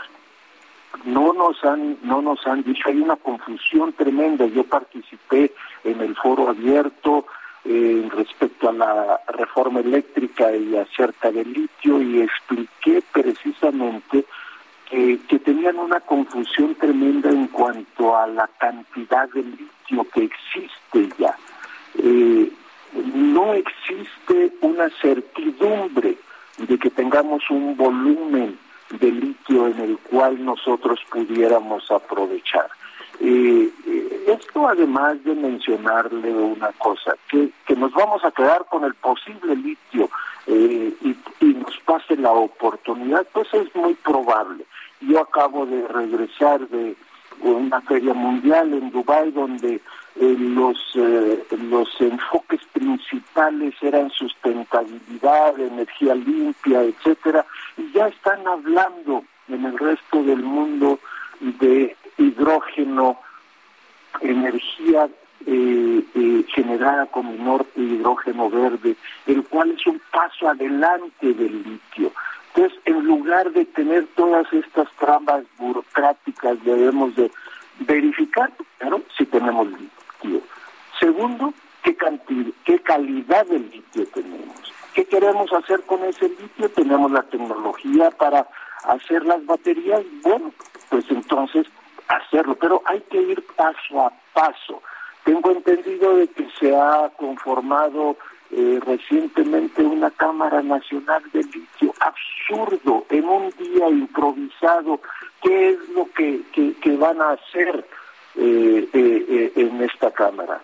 Estos, esto me enteré apenas hoy en la, en la mañana acerca de esto. Hay muchas incongruencias, cuando lo que debemos de hacer es que apoyar la industria minera, la industria minera es la cuarta, quinta generadora de divisas en el país y la estamos obstaculizando en vez de incentivarla.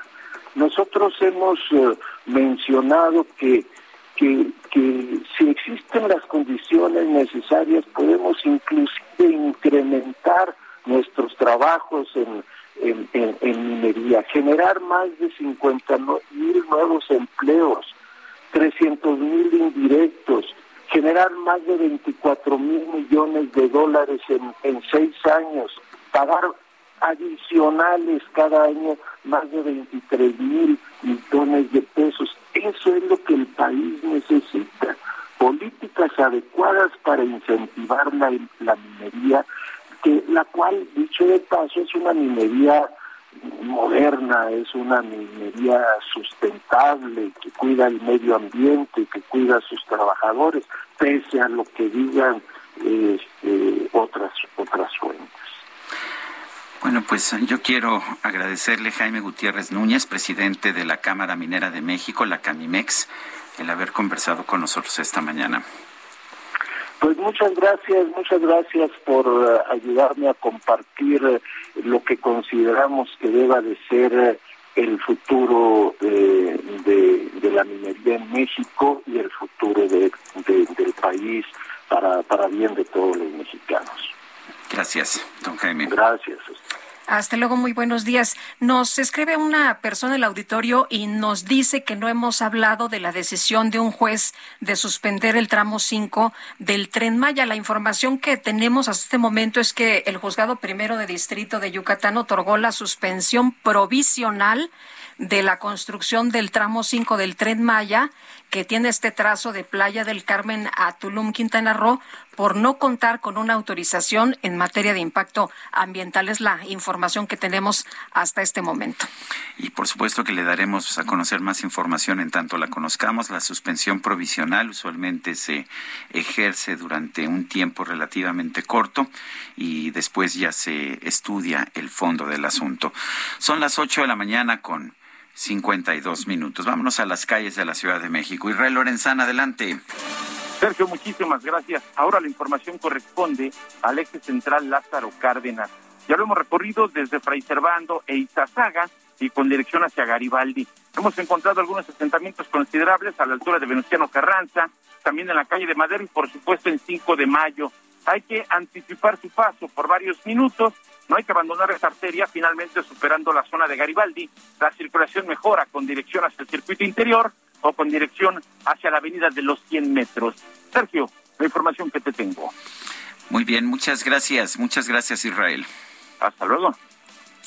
Bueno, y por otra parte, este lunes, este lunes 18 de abril, durante la primera Asamblea General Ordinaria de la Cooperativa Cruz Azul, convocada el pasado 7 de abril del 2022, 206 socios, dentro de los cuales se encuentra Guillermo El Billy Álvarez Cuevas, Federico Sarabia y Alberto López, fueron excluidos de sus derechos como miembros de la cooperativa, con un total de 96.36% de los votos de las cooperativistas presentes y un 100% en el caso de Billy Álvarez se aprobó esta exclusión, lo anterior derivado de la información proporcionada por una persona de confianza de Joel Vázquez Dolores, la cual dio causa a las diferentes denuncias y órdenes de aprehensión que pesan en su contra por los delitos de robo de cemento, lavado de dinero y también de despojo. El caso se remonta al 15 de septiembre del 2020, cuando, de acuerdo con la denuncia presentada ante la Fiscalía General de la República, el grupo que encabeza Federico Sarabia Pozo, Alberto López Morales, Joel Dolores y Pablo Recendis García modificaron ilegalmente el procedimiento de despacho de cemento de la cooperativa y con el producto de esa venta ilegal habrían realizado la dispersión de los recursos a empresas que presentan las características de facturar operaciones simuladas y o con recursos de procedencia ilícita. Son las ocho con cuatro. Vamos a una pausa y regresamos.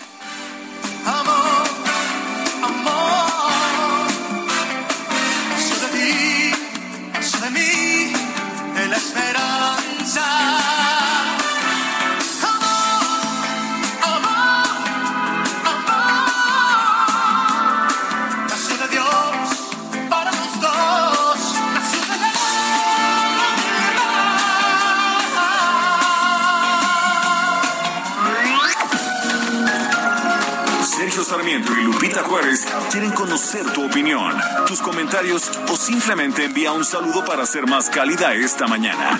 Envía tus mensajes al WhatsApp 5520 109647.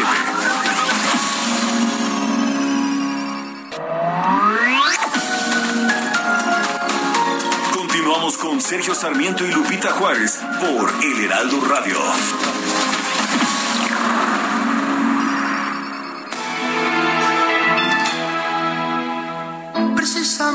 Ahora que tú ya te has ido. Me han dicho que has estado engañándome. Porque de pronto tienes tantos enemigos.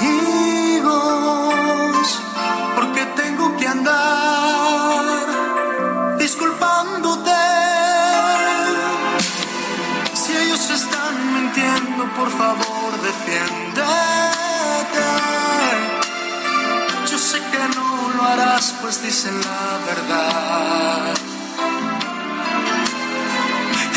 pena siempre seguirás doliéndome.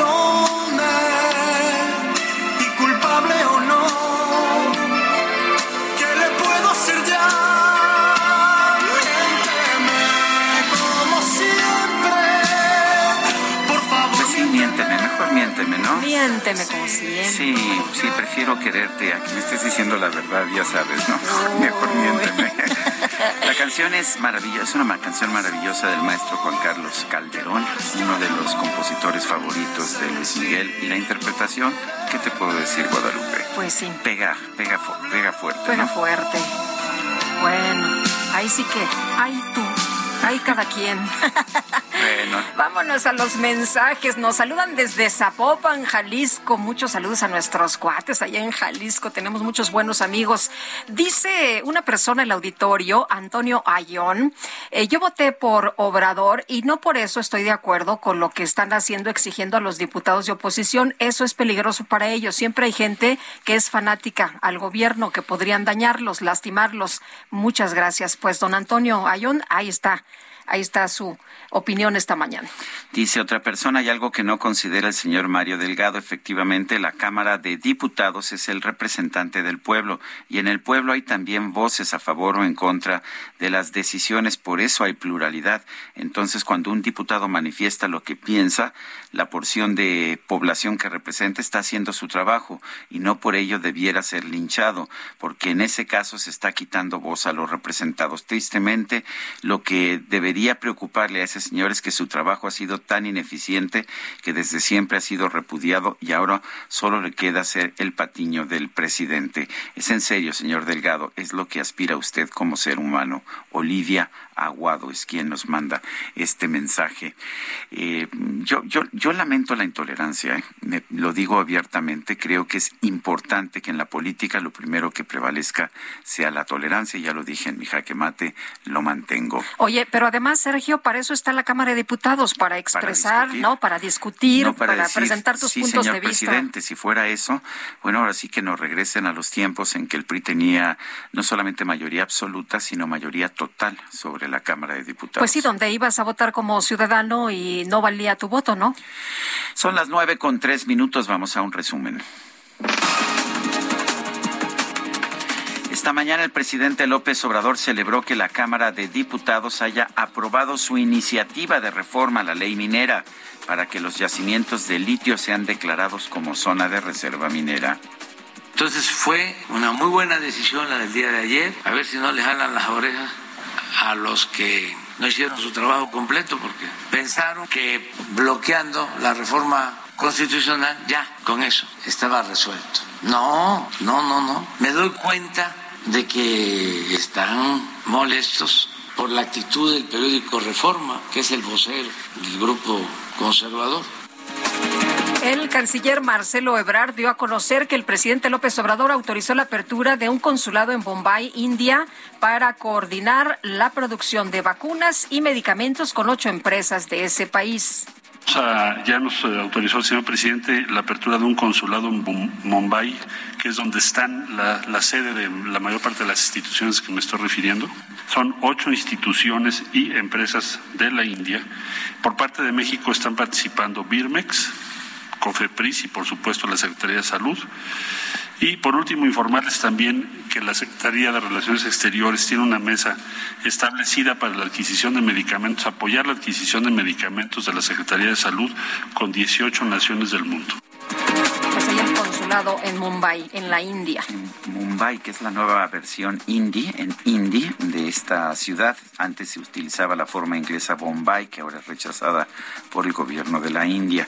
El presidente de Rusia, Vladimir Putin, otorgó el título honorífico de guardias a los integrantes de la 64 Brigada Separada de Fusileros Motorizados. Esta es la agrupación acusada de asesinar a civiles en Ucrania. Y el Ministerio de Defensa de Rusia informó que este lunes llevó a cabo cientos de ataques con misiles, artillería y aviones en contra de una amplia gama de objetivos en el este de Ucrania. Un banquito quisiera comprar, un banquito con sus cuatro patas, para en ellas poderle calzar un un surtido cabal de alpargatas. A ver, a ver, a ver. Mira, en Malasia, a través del portal ces.com, se subastó un banquito de plástico. Sí, un banquito de plástico, Guadalupe, de esos que se utilizan en los puestos de comida de México, solo que este fue un poquito más caro. Eh, se subastó en más de 13 mil pesos. ¿Ah, sí? ¿Cómo por qué? Pues fíjate que lo que hace especial a este banco es que sobre él se asentaron las posaderas del piloto británico de Fórmula 1, Lewis Hamilton, ya que Lewis Hamilton se sentó en este banquito durante un evento. El vendedor afirma que el artículo fue envuelto de forma especial para conservar la frescura de las huellas del trasero de Lewis Hamilton. Como que no se me antoja comprarlo. Bueno, pues a lo mejor sale por ahí alguien, ¿no? ¿Quién, da más, ¿Quién da más? Bueno, pues eh, parece que, ya dieron, ¿eh? Parece ¿Ah, que ya se vendió y ya, se, subastó por más de 13 mil pesos. ¿Ah, sí? ¿Más de 13 mil pesos? Sí. Hay de posaderas a posaderas. y canta para que pueda seguir el ritmo de tu canto. Lupita Juárez, tu opinión es importante. Escríbele a Twitter en arroba Lupita Juárez H.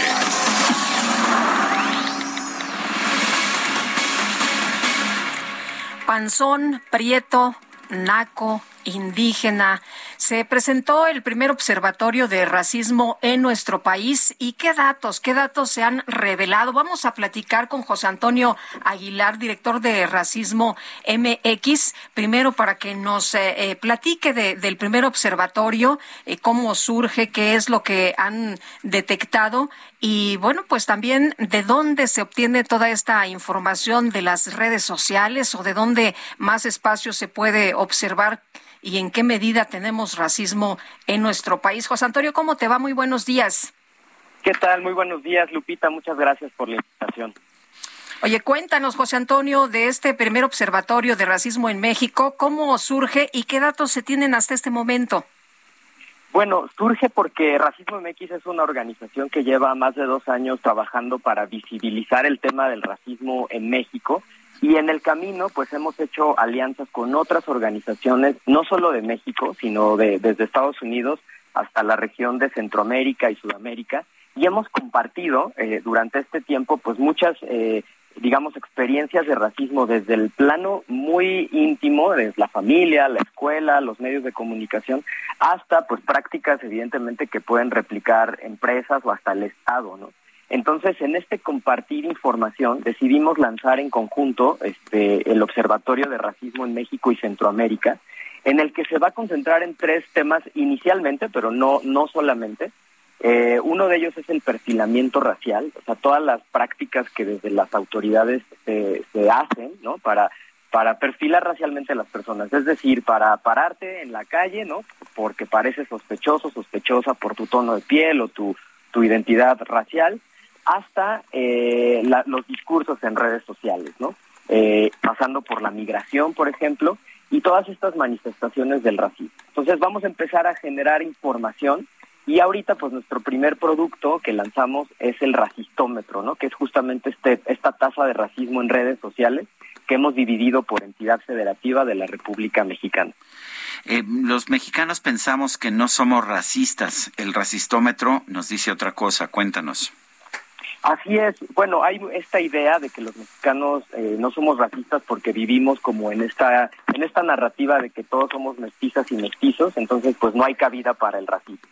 Pero últimos datos que se han hecho no solo desde el INEGI, sino también desde la organización Oxfam o la, la Universidad y Think Tank, el Colegio de México, que han producido ya datos, nos indican que hay racismo en México y que además no solo es un acto de discriminación, sino que está sistematizado. Entonces, todas estas eh, experiencias las usamos para analizar los discursos racistas en redes sociales y el racistómetro lo que hace es ir a través de un algoritmo, leer lo que hay en redes sociales, tanto Twitter, Facebook, eh, páginas de Internet, y recupera estos mensajes y los analizamos de manera como Big Data, ¿no? Este, a través de estos manejos de datos grandes y entonces vamos clasificando estos estos tonos, ¿no? Porque no es lo mismo decir este soy orgullosamente prieto a este largo de aquí prieto, ¿no? O sea, tienen aunque es la misma palabra, tienen tonos distintos. Entonces, basados en este análisis, pudimos sacar esta tasa de racismo, que es el número de mensajes racistas entre la totalidad de la conversación sobre raza, racismo y clasismo en México. Y pues en el mes de febrero, pues tenemos un ranking en donde el estado que salió más alto en cuanto a, narrativas racistas abiertamente ah, fueron el estado, fueron eh, San Luis Potosí en primer lugar, en segundo lugar fue Tlaxcala, tercero Sonora, cuarto Nuevo León y por último Colima. Eso solo es en el mes de febrero por mensajes racistas. Eh, José Antonio, ¿y esto se detectó en redes sociales? Porque en redes sociales siempre vemos una agresividad tremenda. Exactamente, sí, eh, redes sociales tiene esta característica, ¿no? Las personas se sienten un poco más libres porque muchas veces es de manera anónima y entonces pueden replicar discursos racistas, tanto discursos de odio, que son los que están eh, penados, hasta los discursos que quizás son legales, pero que generan preocupación en, en, en la sociedad, ¿no? Porque repiten estos estereotipos y estos prejuicios racistas leía un mensajito que decía eh, que ustedes mismos postearon eh, eh, panzón, prieto, naco, que son de las cosas que parecieran, pues es lo más em, decente que se puede ver en, en las redes, aunque es muy agresivo, ya se ha normalizado. Correcto, es que hay una asociación, ¿no? Entre estas características de tono de piel, de tipo de cuerpo, de facciones, con la criminalidad, ¿no? O con la falta de belleza o con la falta de inteligencia. Entonces, estos estereotipos que se repiten normalmente desde estos discursos hasta, por ejemplo, los medios de comunicación, ¿no? Que los, los reafirman y los replican. Muy bien. Pues muchas gracias, José Antonio Aguilar, director de Racismo MX, por platicar con nosotros esta mañana. Muchísimas gracias, eh, Lupita y Sergio, por el espacio y pues les invito a que busquen observatorio.racismo.mx para más información. Gracias, buenos días. Cada día se reporta en México la desaparición de 14 niños o adolescentes, 5.110 casos en un solo año. Esto fue nada más durante el 2021. Tania Ramírez es directora de la Red por los Derechos de la Infancia en México. Tania Ramírez, gracias por tomar nuestra llamada. ¿Quiénes son estos, eh, estos niños, adolescentes que desaparecen estos 5.110 casos en un solo año? Sí, gracias, Sergio, gracias, Lupita. Buenos días. Niños, niñas, adolescentes son un inobservado social dentro de la grave crisis de desapariciones y de desapariciones forzadas que está viviendo nuestro país y que está a punto de llegar en cualquier momento a las 100.000 personas desaparecidas. Eh, ellas y ellos sufren, además de eh, la desaparición, la invisibilidad por ser niños y niñas y fue por eso que desde Redín recogimos estos datos y los entregamos al Comité contra la Desaparición Forzada de Naciones Unidas, que hizo público su informe sobre México la semana pasada, lo recordarán. Ante la respuesta, digamos, eh, no homogénea y en algunos casos preocupante respecto de cómo debe el Estado mexicano recibir un informe como este, decidimos hacer una actualización de estas cifras, es decir, lo que entregamos en noviembre en el marco de la visita del comité lo actualizamos al mes de abril, ¿no? es un mes en el que la sociedad suele estar un poco más alerta de la niñez, y con corte al 11 de abril es que podemos eh, recuperar estos datos, que más que datos son una forma de dimensionar un problema público eh, profundamente doloroso y preocupante, consideran conmigo. Esta eh, cifra enorme de los reportes, en, en, el año pasado 14 reportes cada día de un niño y niña adolescente como desaparecido, eh, tener un histórico desde que se tiene registro de 16.378 niñas y niños adolescentes en esta calidad, pues tiene que llevarnos a la acción, ¿no? Hacemos eh, en, en esta información que hicimos pública algunos recuentos en términos de los estados, por ejemplo, es en el Estado de México, en Tamaulipas, en Jalisco, donde se está focalizando el año pasado al menos, por hacer un corte en el tiempo, con más gravedad este asunto.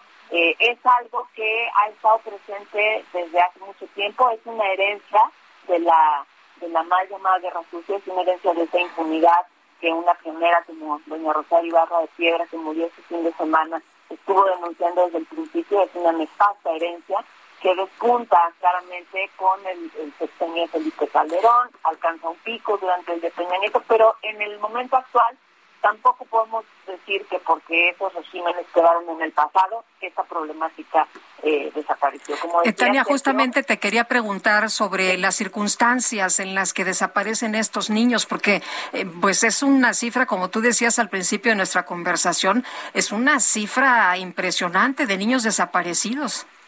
Sí, los contextos en, en los que desaparecen, Lupita, son muy diversos dependiendo del territorio en el que se suceden pero hay una eh, especie de constante, y esto lo ha estudiado bien la, la CNB, la Comisión Nacional de Búsqueda, respecto de cuáles son esos contextos de desaparición. Eh, le está sucediendo sobre todo a niñas, niños, adolescentes, digamos, cuando hablamos del rango de los 12 años de edad a los 17, que es en donde hay más cantidad de niños, niñas desaparecidos, está relacionado con la actividad del crimen organizado, claramente hacerle eh, presas de la actividad delictiva, en el caso de las niñas, con una, eh, las niñas y las adolescentes con un adicional componente de sexismo, para lo que puede terminar como eh, asuntos de trata en sus diversas expresiones, con explotación, explotación sexual, comercial o no, etcétera, y también para puede estar relacionado con el reclutamiento por, por, parte del crimen organizado está sucediendo a la luz del día, cerca de donde viven, en donde estudian, no son escenarios eh, oscuros ni dolorosos. Pudimos hacer público hace un par de meses un estudio de casos sobre el Estado de México. Eh, está mucho más normalizado de lo que nos imaginaríamos, ¿no? Esta cifra del horror pareciera que nos hace pensar en circunstancias insólitas eh, y lamentablemente las cifras y el análisis lo que nos están diciendo es que no, está sucediendo entre semanas a plena luz del día, eh, en los barrios, en los municipios, en los territorios, en donde también está presente la niña. Por supuesto que esta, esta grave crisis no toca solamente al mundo adulto, sino, y aquí están estos datos, está tocando también a la niña. Tania Ramírez, directora de la Red por los Derechos de la Infancia en México. Gracias por conversar con nosotros. Muchas gracias a ustedes y déjenme solo hacer un, un comentario final. Lo que tiene que suceder ahora, además de alarmarnos por estas cifras, es tomar buena nota de las recomendaciones que hace el Comité eh, contra Desapariciones Forzadas de la ONU para que esa sea la hoja de ruta por la cual México haga un camino de salida de esta grave crisis. Se tiene que tomar en serio y con compromiso lo que lo que dice el comité para que esta problemática que estamos viendo hoy no continúe. Gracias, Tania.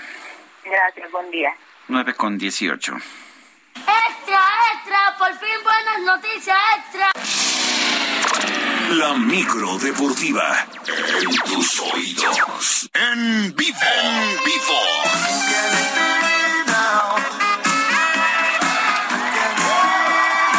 Hombre, qué buena música trae la micro deportiva esta mañana. ¿Cómo estás, mi querido Julio Romero? Muy buenos días. Muy bien, Sergio Guadalupe, amigos del auditorio, qué placer saludarles. Efectivamente, ya saben, ya saben, la micro deportiva, ahí con el DJ Cacharpo, operador Quique. Sí, con Men at Work, que estamos escuchando esta mañana. Exactamente, muy, pues ya pegados, muy ochenteros, pegados a los 90. Bueno, oiga, vámonos rápidamente aventando la lámina informativa. El día de hoy se pone en marcha la jornada 15 del torneo de clausura del fútbol mexicano. Entramos a la recta final de la campaña. Varios equipos ya buscan amarrar la calificación, otros acercarse al repechaje. En fin, como cada, como cada torneo, la cosa se pone interesante en el cierre. Bueno, por lo pronto para el día de hoy a las 19 horas el equipo del Pachuca estará enfrentando a la Franja del Puebla, mientras que los Rayos de Necaxa contra los Tigres, ambos juegos para las 7, para las 9 Toluca, el equipo del Toluca en el Nemesio 10 contra Juárez FC. Las Chivas Rayadas del Guadalajara, que buscan ligar victoria, estarán enfrentando al conjunto de los Cholos de Tijuana, mientras que Mazatlán, Mazatlán se mide al Santos Laguna. Por lo pronto, Fernando Gorriarán, mediocampista del cuadro de la comarca del Santos, reconoció que su equipo pues ya no tiene margen de error, ya que un mal resultado los puede dejar sin repechaje en la recta final de la campaña escuchamos a Fernando Borreán, mediocampista del Santos.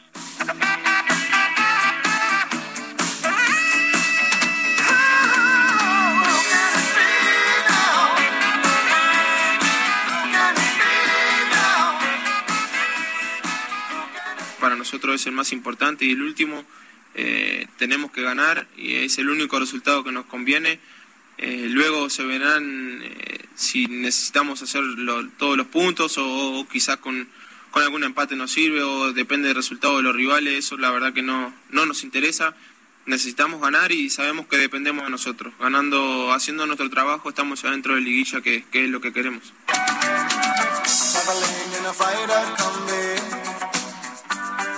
Ha sido una campaña complicada para el Santos Laguna.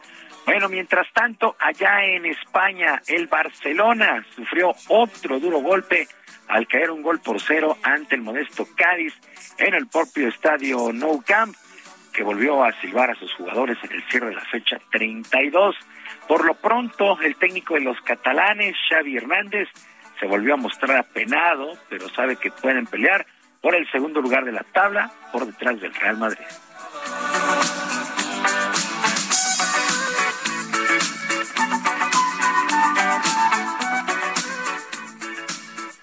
Y ha sido difícil. Eh, nada, eh, hay, que, hay que rehacerse, hay que pensar ya en el jueves. Eh, seguimos con el objetivo de la Champions intacto y ese es el. Hay que seguir, hay que seguir, no queda otra. Evidentemente es una semana muy mala para, para nosotros y hay que cambiar la dinámica cuanto, cuanto antes.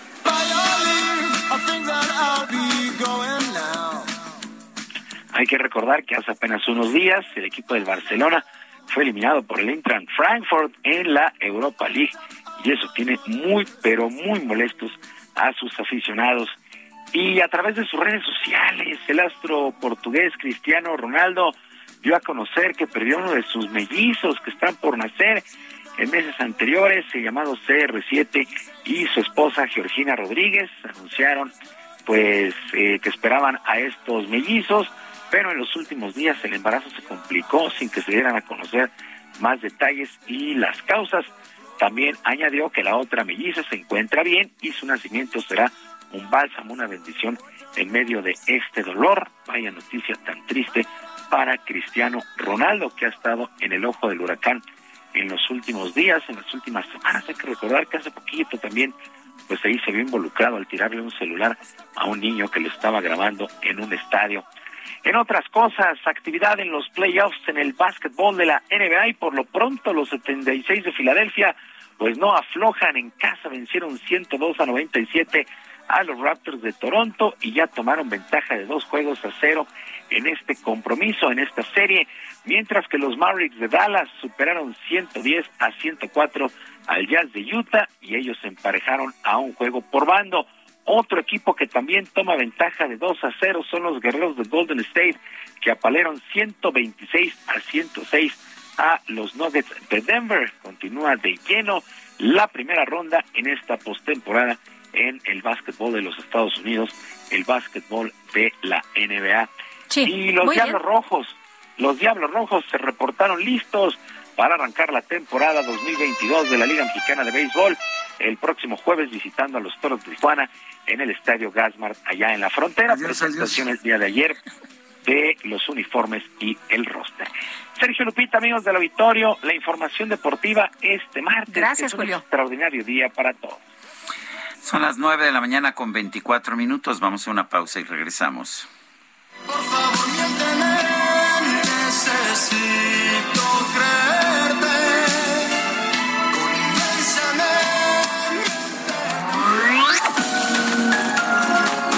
Sarmiento y Lupita Juárez quieren conocer tu opinión, tus comentarios o simplemente envía un saludo para ser más cálida esta mañana. Envía tus mensajes al WhatsApp 5520 109647.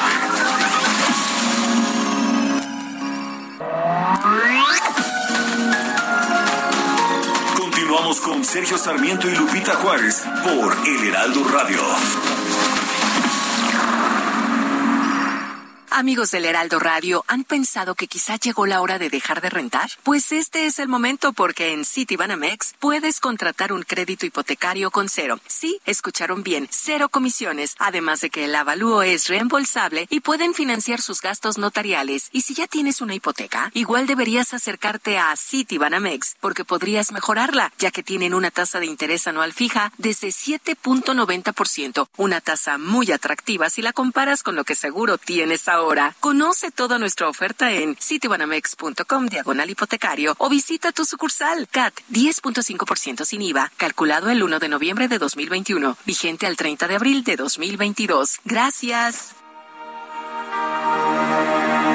No sé tú, pero yo no dejo de pensar ni un minuto me logro despojar de tus besos, tus abrazos, de lo bien que la pasamos la otra vez. No sé tú. Pues aunque pues aunque se burlen, ¿eh? Aunque se burlen, me gusta mucho, me saca la lagrimita y qué, y qué, me gusta mucho del maestro Manzanero, no sé tú, en la interpretación de Luis Miguel. La noche que me diste y el momento que con besos construiste. Bueno, pues ahí está para los románticos esta mañana, no sé tú, del maestro Manzanero.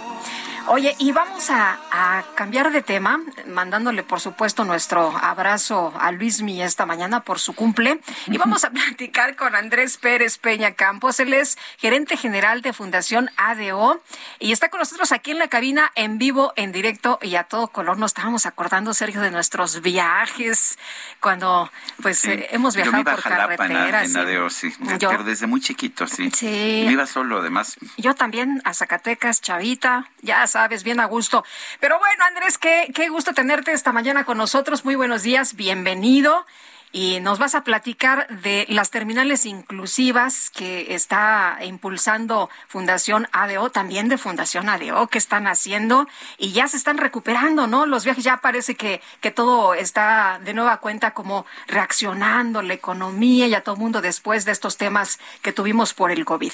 ¿Cómo estás? Bien, Lupita, gracias, Sergio. Buenos días. Al contrario, gracias, Andrés. Gracias por el espacio. Sí, les cuento rápidamente qué es Fundación ADEO, como para dar un poco de contexto, y luego me voy directo con el proyecto que quiero contarles. La Fundación ADEO es el brazo social de Mobility ADEO, es una empresa de movilidad, y lo interesante de esta fundación es que lo que busca es el desarrollo comunitario a través de la inversión social. Los fondos los obtenemos de cada uno de nuestros usuarios. Esto significa que cada persona que usa nuestras marcas ya está aportando al desarrollo comunitario. Y esto lo hacemos en la zona de influencia de la empresa, que es el norte, perdón, es el sur sureste, Golfo de la República Mexicana. Y este proyecto que quiero contarles está increíble. Las terminales de autobuses de por sí son centros de movilidad. Entonces lo que queremos es aprovechar estos espacios para impulsar otros temas que tienen que ver con el desarrollo. Uno de ellos es la educación, por eso hemos hecho plazas comunitarias dentro de las terminales. Y en estas plazas comunitarias se dan servicios de educación primaria, secundaria, prepa y universidad, todo con validez oficial. Pero lo interesante es que son los voluntarios colaboradores de la empresa quienes son los maestros y dan estas clases a colaboradores, pero también a público en general. Entonces son plazas que se mantienen solitas con el trabajo solidario y subsidiario de las personas. pero, pero ¿qué tipo de clases se dan en esas? En esas eh? son clases de regularización, si tú quieres acabar tu primaria, tu secundaria, tu prepa e inclusive la universidad.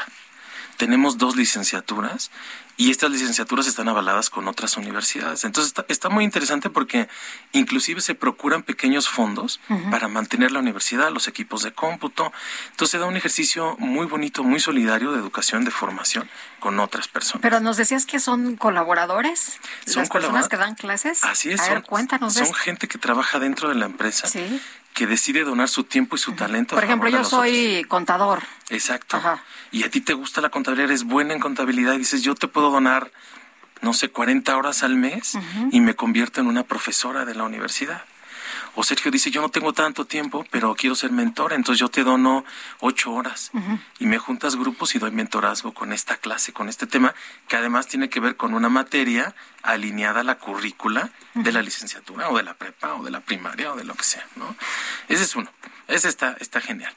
Y les cuento otra cosa que estamos haciendo también en las terminales. Hoy lo que buscamos es que la gente viva de forma empática la discapacidad para que sepa cómo tratar a otras personas con discapacidad. A veces como que no sabemos, ¿no? Si vemos a una persona ciega, no sabemos si agarrarla o, qué hacer, ¿no? Entonces aquí les tapamos los ojos a pasajeros, a, colaboradores y niños que son ciegos los guían a ellos con los ojos tapados y el bastón para que vivan la discapacidad, que compren un boleto, que vayan al baño. Entonces esto genera mucha empatía y hace que el trato digno a estas personas sea mucho mayor a cualquier tipo de discapacidad. ¿no? Ese, es, ese es otro eje que hacemos que está interesante en las terminales. Eh, ¿Qué tipo de empresa es ADEO? Cuéntanos, porque en alguna ocasión di, una conferencia a ADEO y me di cuenta de que era una empresa distinta a las empresas familiares tradicionales. Pues la empresa tiene ya más de 80 años de existir, es una empresa de soluciones de movilidad, está en México, pero también tiene presencia en Centroamérica, también está en España y en Portugal. Y lo interesante de esta empresa es que es un conglomerado de familias, como si fuera una cooperativa de familias, en donde cada una son dueñas de cierta cantidad de rutas de autobuses y se juntaron y dan este servicio. Es una empresa de casi 30 mil colaboradores. Muy bien, pues ha sido un gusto poder platicar contigo. Ojalá que tengamos más espacios y por lo pronto, Andrés, te agradecemos mucho que hayas venido esta mañana. Muy buenos días. Muchas gracias. Hasta luego. Peña Campos, gerente general de Fundación ADEO. Son las 9 de la mañana con 37 minutos. ¿Y ya leíste el segundo volumen? Ya, ya me lo eché. Aquí lo traigo, de hecho, El amante polaco, que tiene dos volúmenes. sí, el, el, el volumen uno, yo ya lo leí hace, fueron como dos años, yo creo que salió el primer volumen. Salió a fines del año pasado el segundo volumen. Es El amante polaco de Elena Poniatowska y yo creo que es una de sus obras más importantes y mira que estamos hablando de una escritora eh, que nos ha dado muchos orgullos a lo largo de los años. La tenemos en la línea telefónica. Elenita Poniatowska, gracias por tomar nuestra llamada y bueno, has continuado con esta saga familiar de la Polonia, eh, de donde vienen tus antepasados, pero también del México actual, el amante polaco, en este volumen 2. ¿Por qué fueron necesarios dos volúmenes, Elena? Porque un libro muy grueso, es muy pesado y además carísimo. Un libro llega de ese tamaño llega a costar 800 o más, 900 pesos. Los libros son carísimos.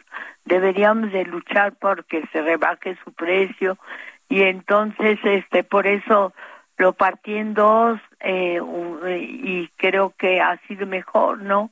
Aunque sale rarísimo, pero bueno, ha sido mejor dos partes.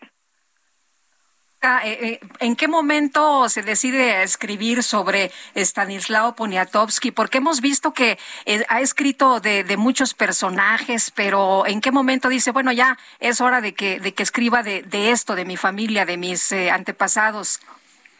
Bueno, fue, fue porque me han preguntado y porque yo misma tuve la curiosidad. En español no hay absolutamente nada sobre ese rey polaco que estaba allí en 1740, 50 y pensé, bueno, voy a buscar quién era y me llevé, lo, lo, lo busqué claro en libros en francés, en libros en inglés, desgraciadamente no sé nada de polaco y a raíz de esas lecturas y de recuerdos también de lo que me podía decir mi abuelo, que era muy poco finalmente porque yo era una niña y no le me gustaba mucho más hablar de otras cosas que de Stanislao Poniatowski, pero así así lo descubrí y me gustó que era un hombre muy amoroso, un muy buen amante, cosa que todas las mujeres deben apreciar muchísimo, y además un hombre inteligente y encantador y que bailaba muy bien. Bueno, y amante de Catalina, ni más ni menos que la que Catalina, la, Grande, ¿no? Con una relación muy conflictiva, cuéntanos. Bueno, tuvo, eh, ella lo escogió porque ella tuvo varios amantes y era tan poderosa, pero poderosa por su carácter, incluso antes de ser emperatriz, era una mujer que escogía, bailaba con todos, con varios en un baile y le decía a uno, lo señalaba, le presionaba la espalda y le decía, tú te quedas, tú te quedas hoy en la noche conmigo. Y así se casó con Pedro el Grande, por eso llegó a ser emperatriz, pero era una mujer de muchísima voluntad y muy libre. Ahora, también has, has, mezclado esa historia de tus antepasados, la has mezclado con pues historias del México contemporáneo. ¿Por qué esta, esta eh, compaginación de historias? Bueno, ahí sí me encontré con un poco un problema porque yo había escrito sobre la Revolución Mexicana a través de una soldadera que le a las soldaderas les decían colchón de tripas de capitán, así que ellas este, eran muy pues muy disminuidas, muy mal, maltratadas, hice hasta no verte Jesús mío, hice otro tipo de libros de protesta contra el gobierno. Entonces yo ya había escrito este sobre temas que políticos de México que creo que que entonces no me podía repetir. Entonces escribí un poquito sobre mí misma y sobre mi vida pero no sobre los grandes temas. No toqué el terremoto en fin. Eh, Elenita, eh, en el libro nos trae a 1945 con varios pasajes de, de su vida y en un momento determinado dice, eh, otra corte rigió nuestras vidas, la de los pinos. Ajá. Y aquí, sí dígame. No, no, usted pregúnteme.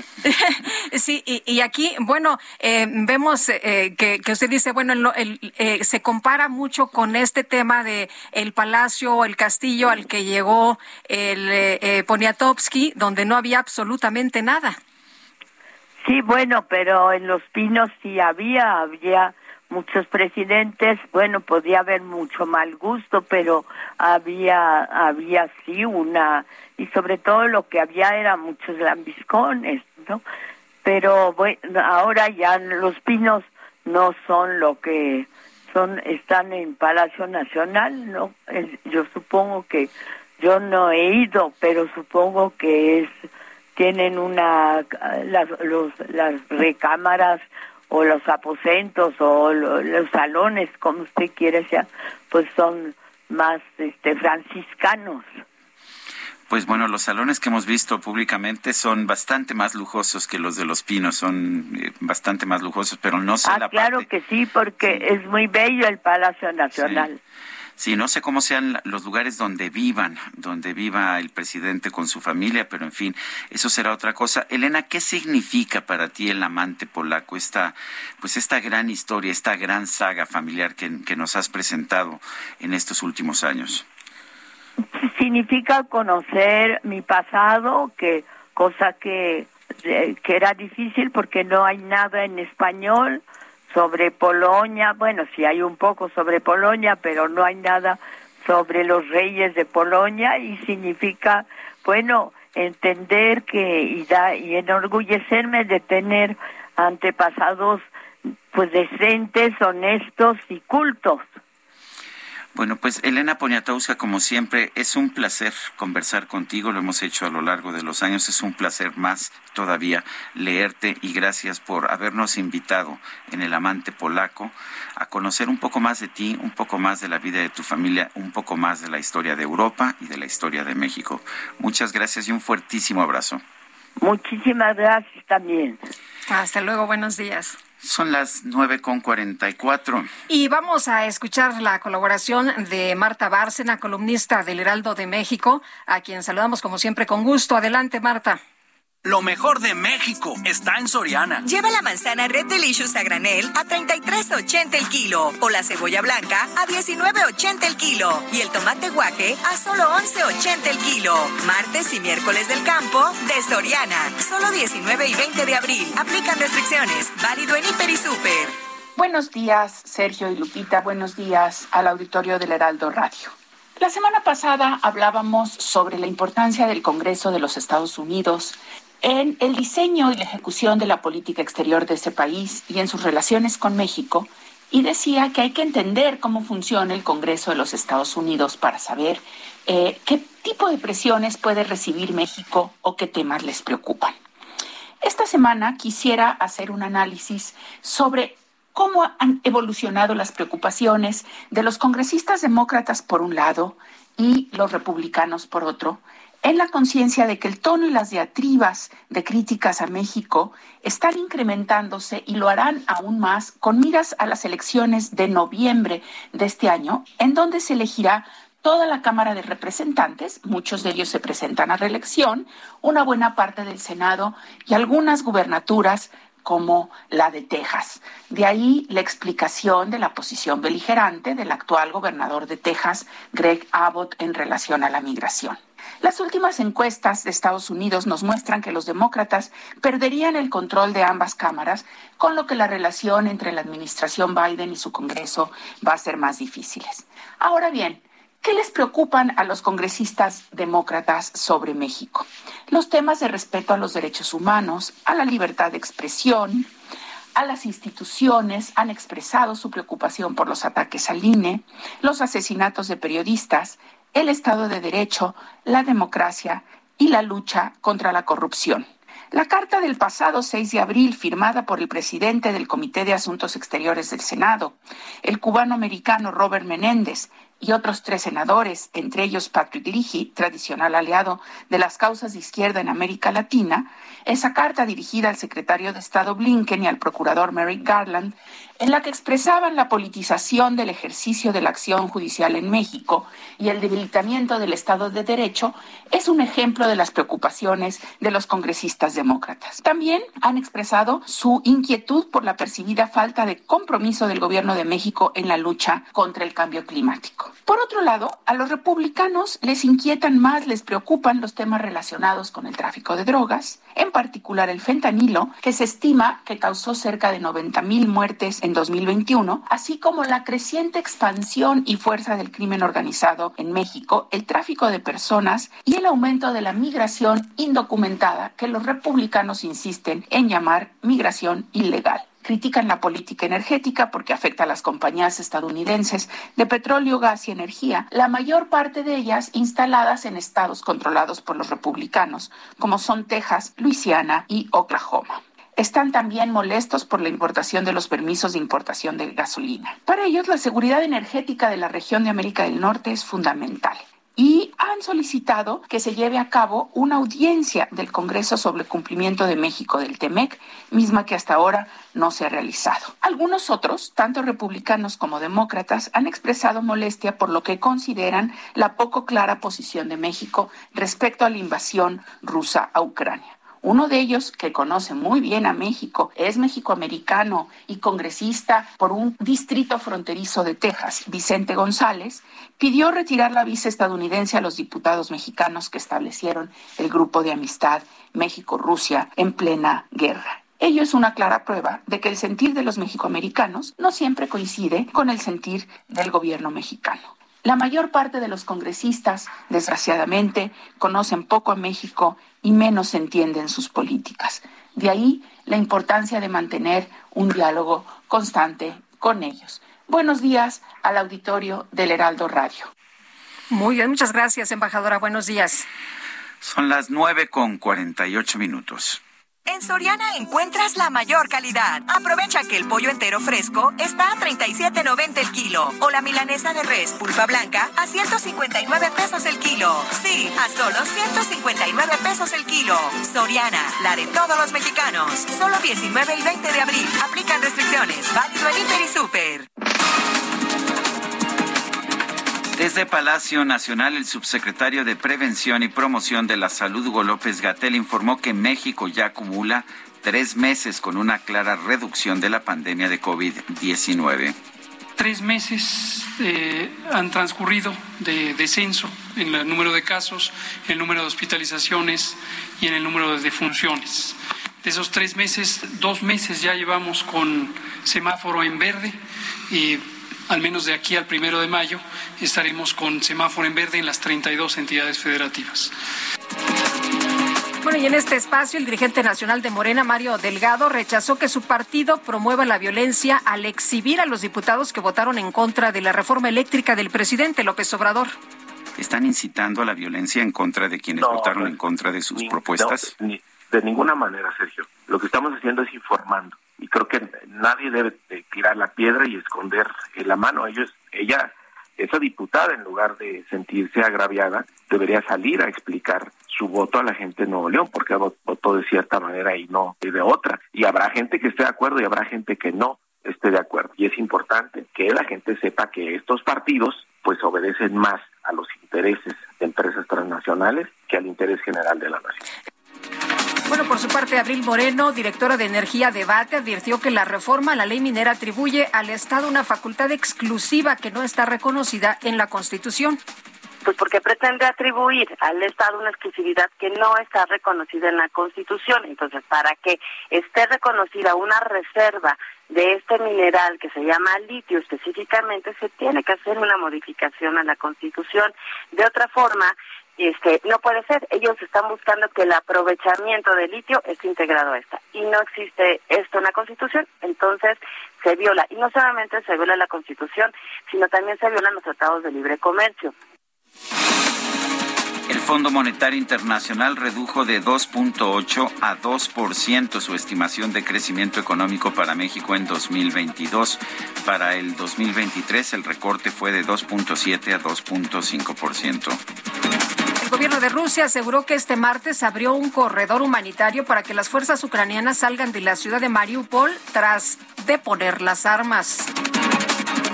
El presidente de Argentina, Alberto Fernández, anunció que va a normalizar las relaciones diplomáticas con Venezuela. Invitó a otros países de Latinoamérica a dar este mismo paso. En un les cuento, les cuento que pasó. La Marina de Brasil rescató a seis personas que llevaban más de 13 días varadas en una isla conocida como La Flecha, a 150 kilómetros del estado de Pará, debido a que su embarcación se incendió. El rescate fue posible gracias a que los náufragos arrojaron al mar una botellita, ¿eh? ¿Qué tal?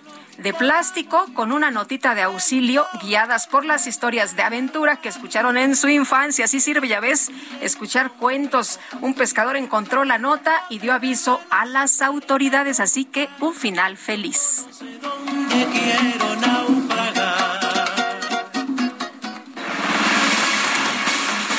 Yo pensé que eso de tirar la botellita al agua, pues no, servía, para nada, pero. Pues ya ves que sí. Bueno, pues ¿qué crees, Guadalupe? ¿Qué pasó? Se nos acabó el tiempo. Vámonos entonces, que la pasen todos muy bien, disfruten este día y nos escuchamos mañana, que ya es miércoles, qué rápido, ¿verdad? mañana a las 7 en punto. Aquí estaremos mañana, precisamente los dos en vivo, Guadalupe Juárez y un servidor, Sergio Sarmiento, en el Heraldo Radio. Hasta mañana. Gracias de todo corazón. Lo dejo con ¿Cómo es posible que a mi lado? de Luis Miguel. Siente el dolor, fuiste infiel. Yo no sé te has ido tú con él, dejando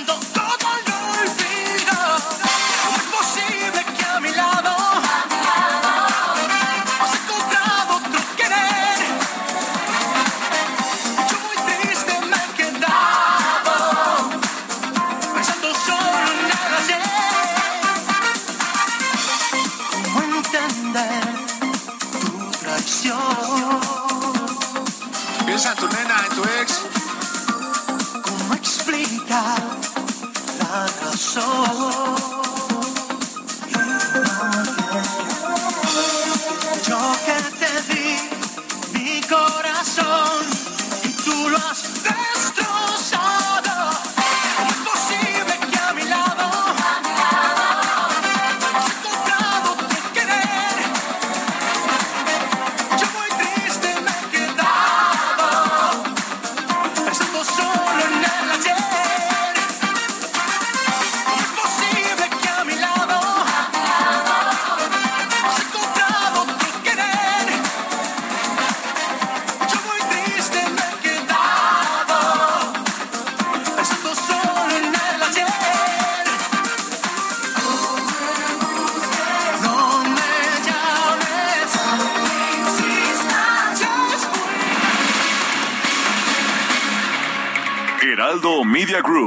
presentó Sergio Sarmiento y Lupita Juárez por El Heraldo Radio.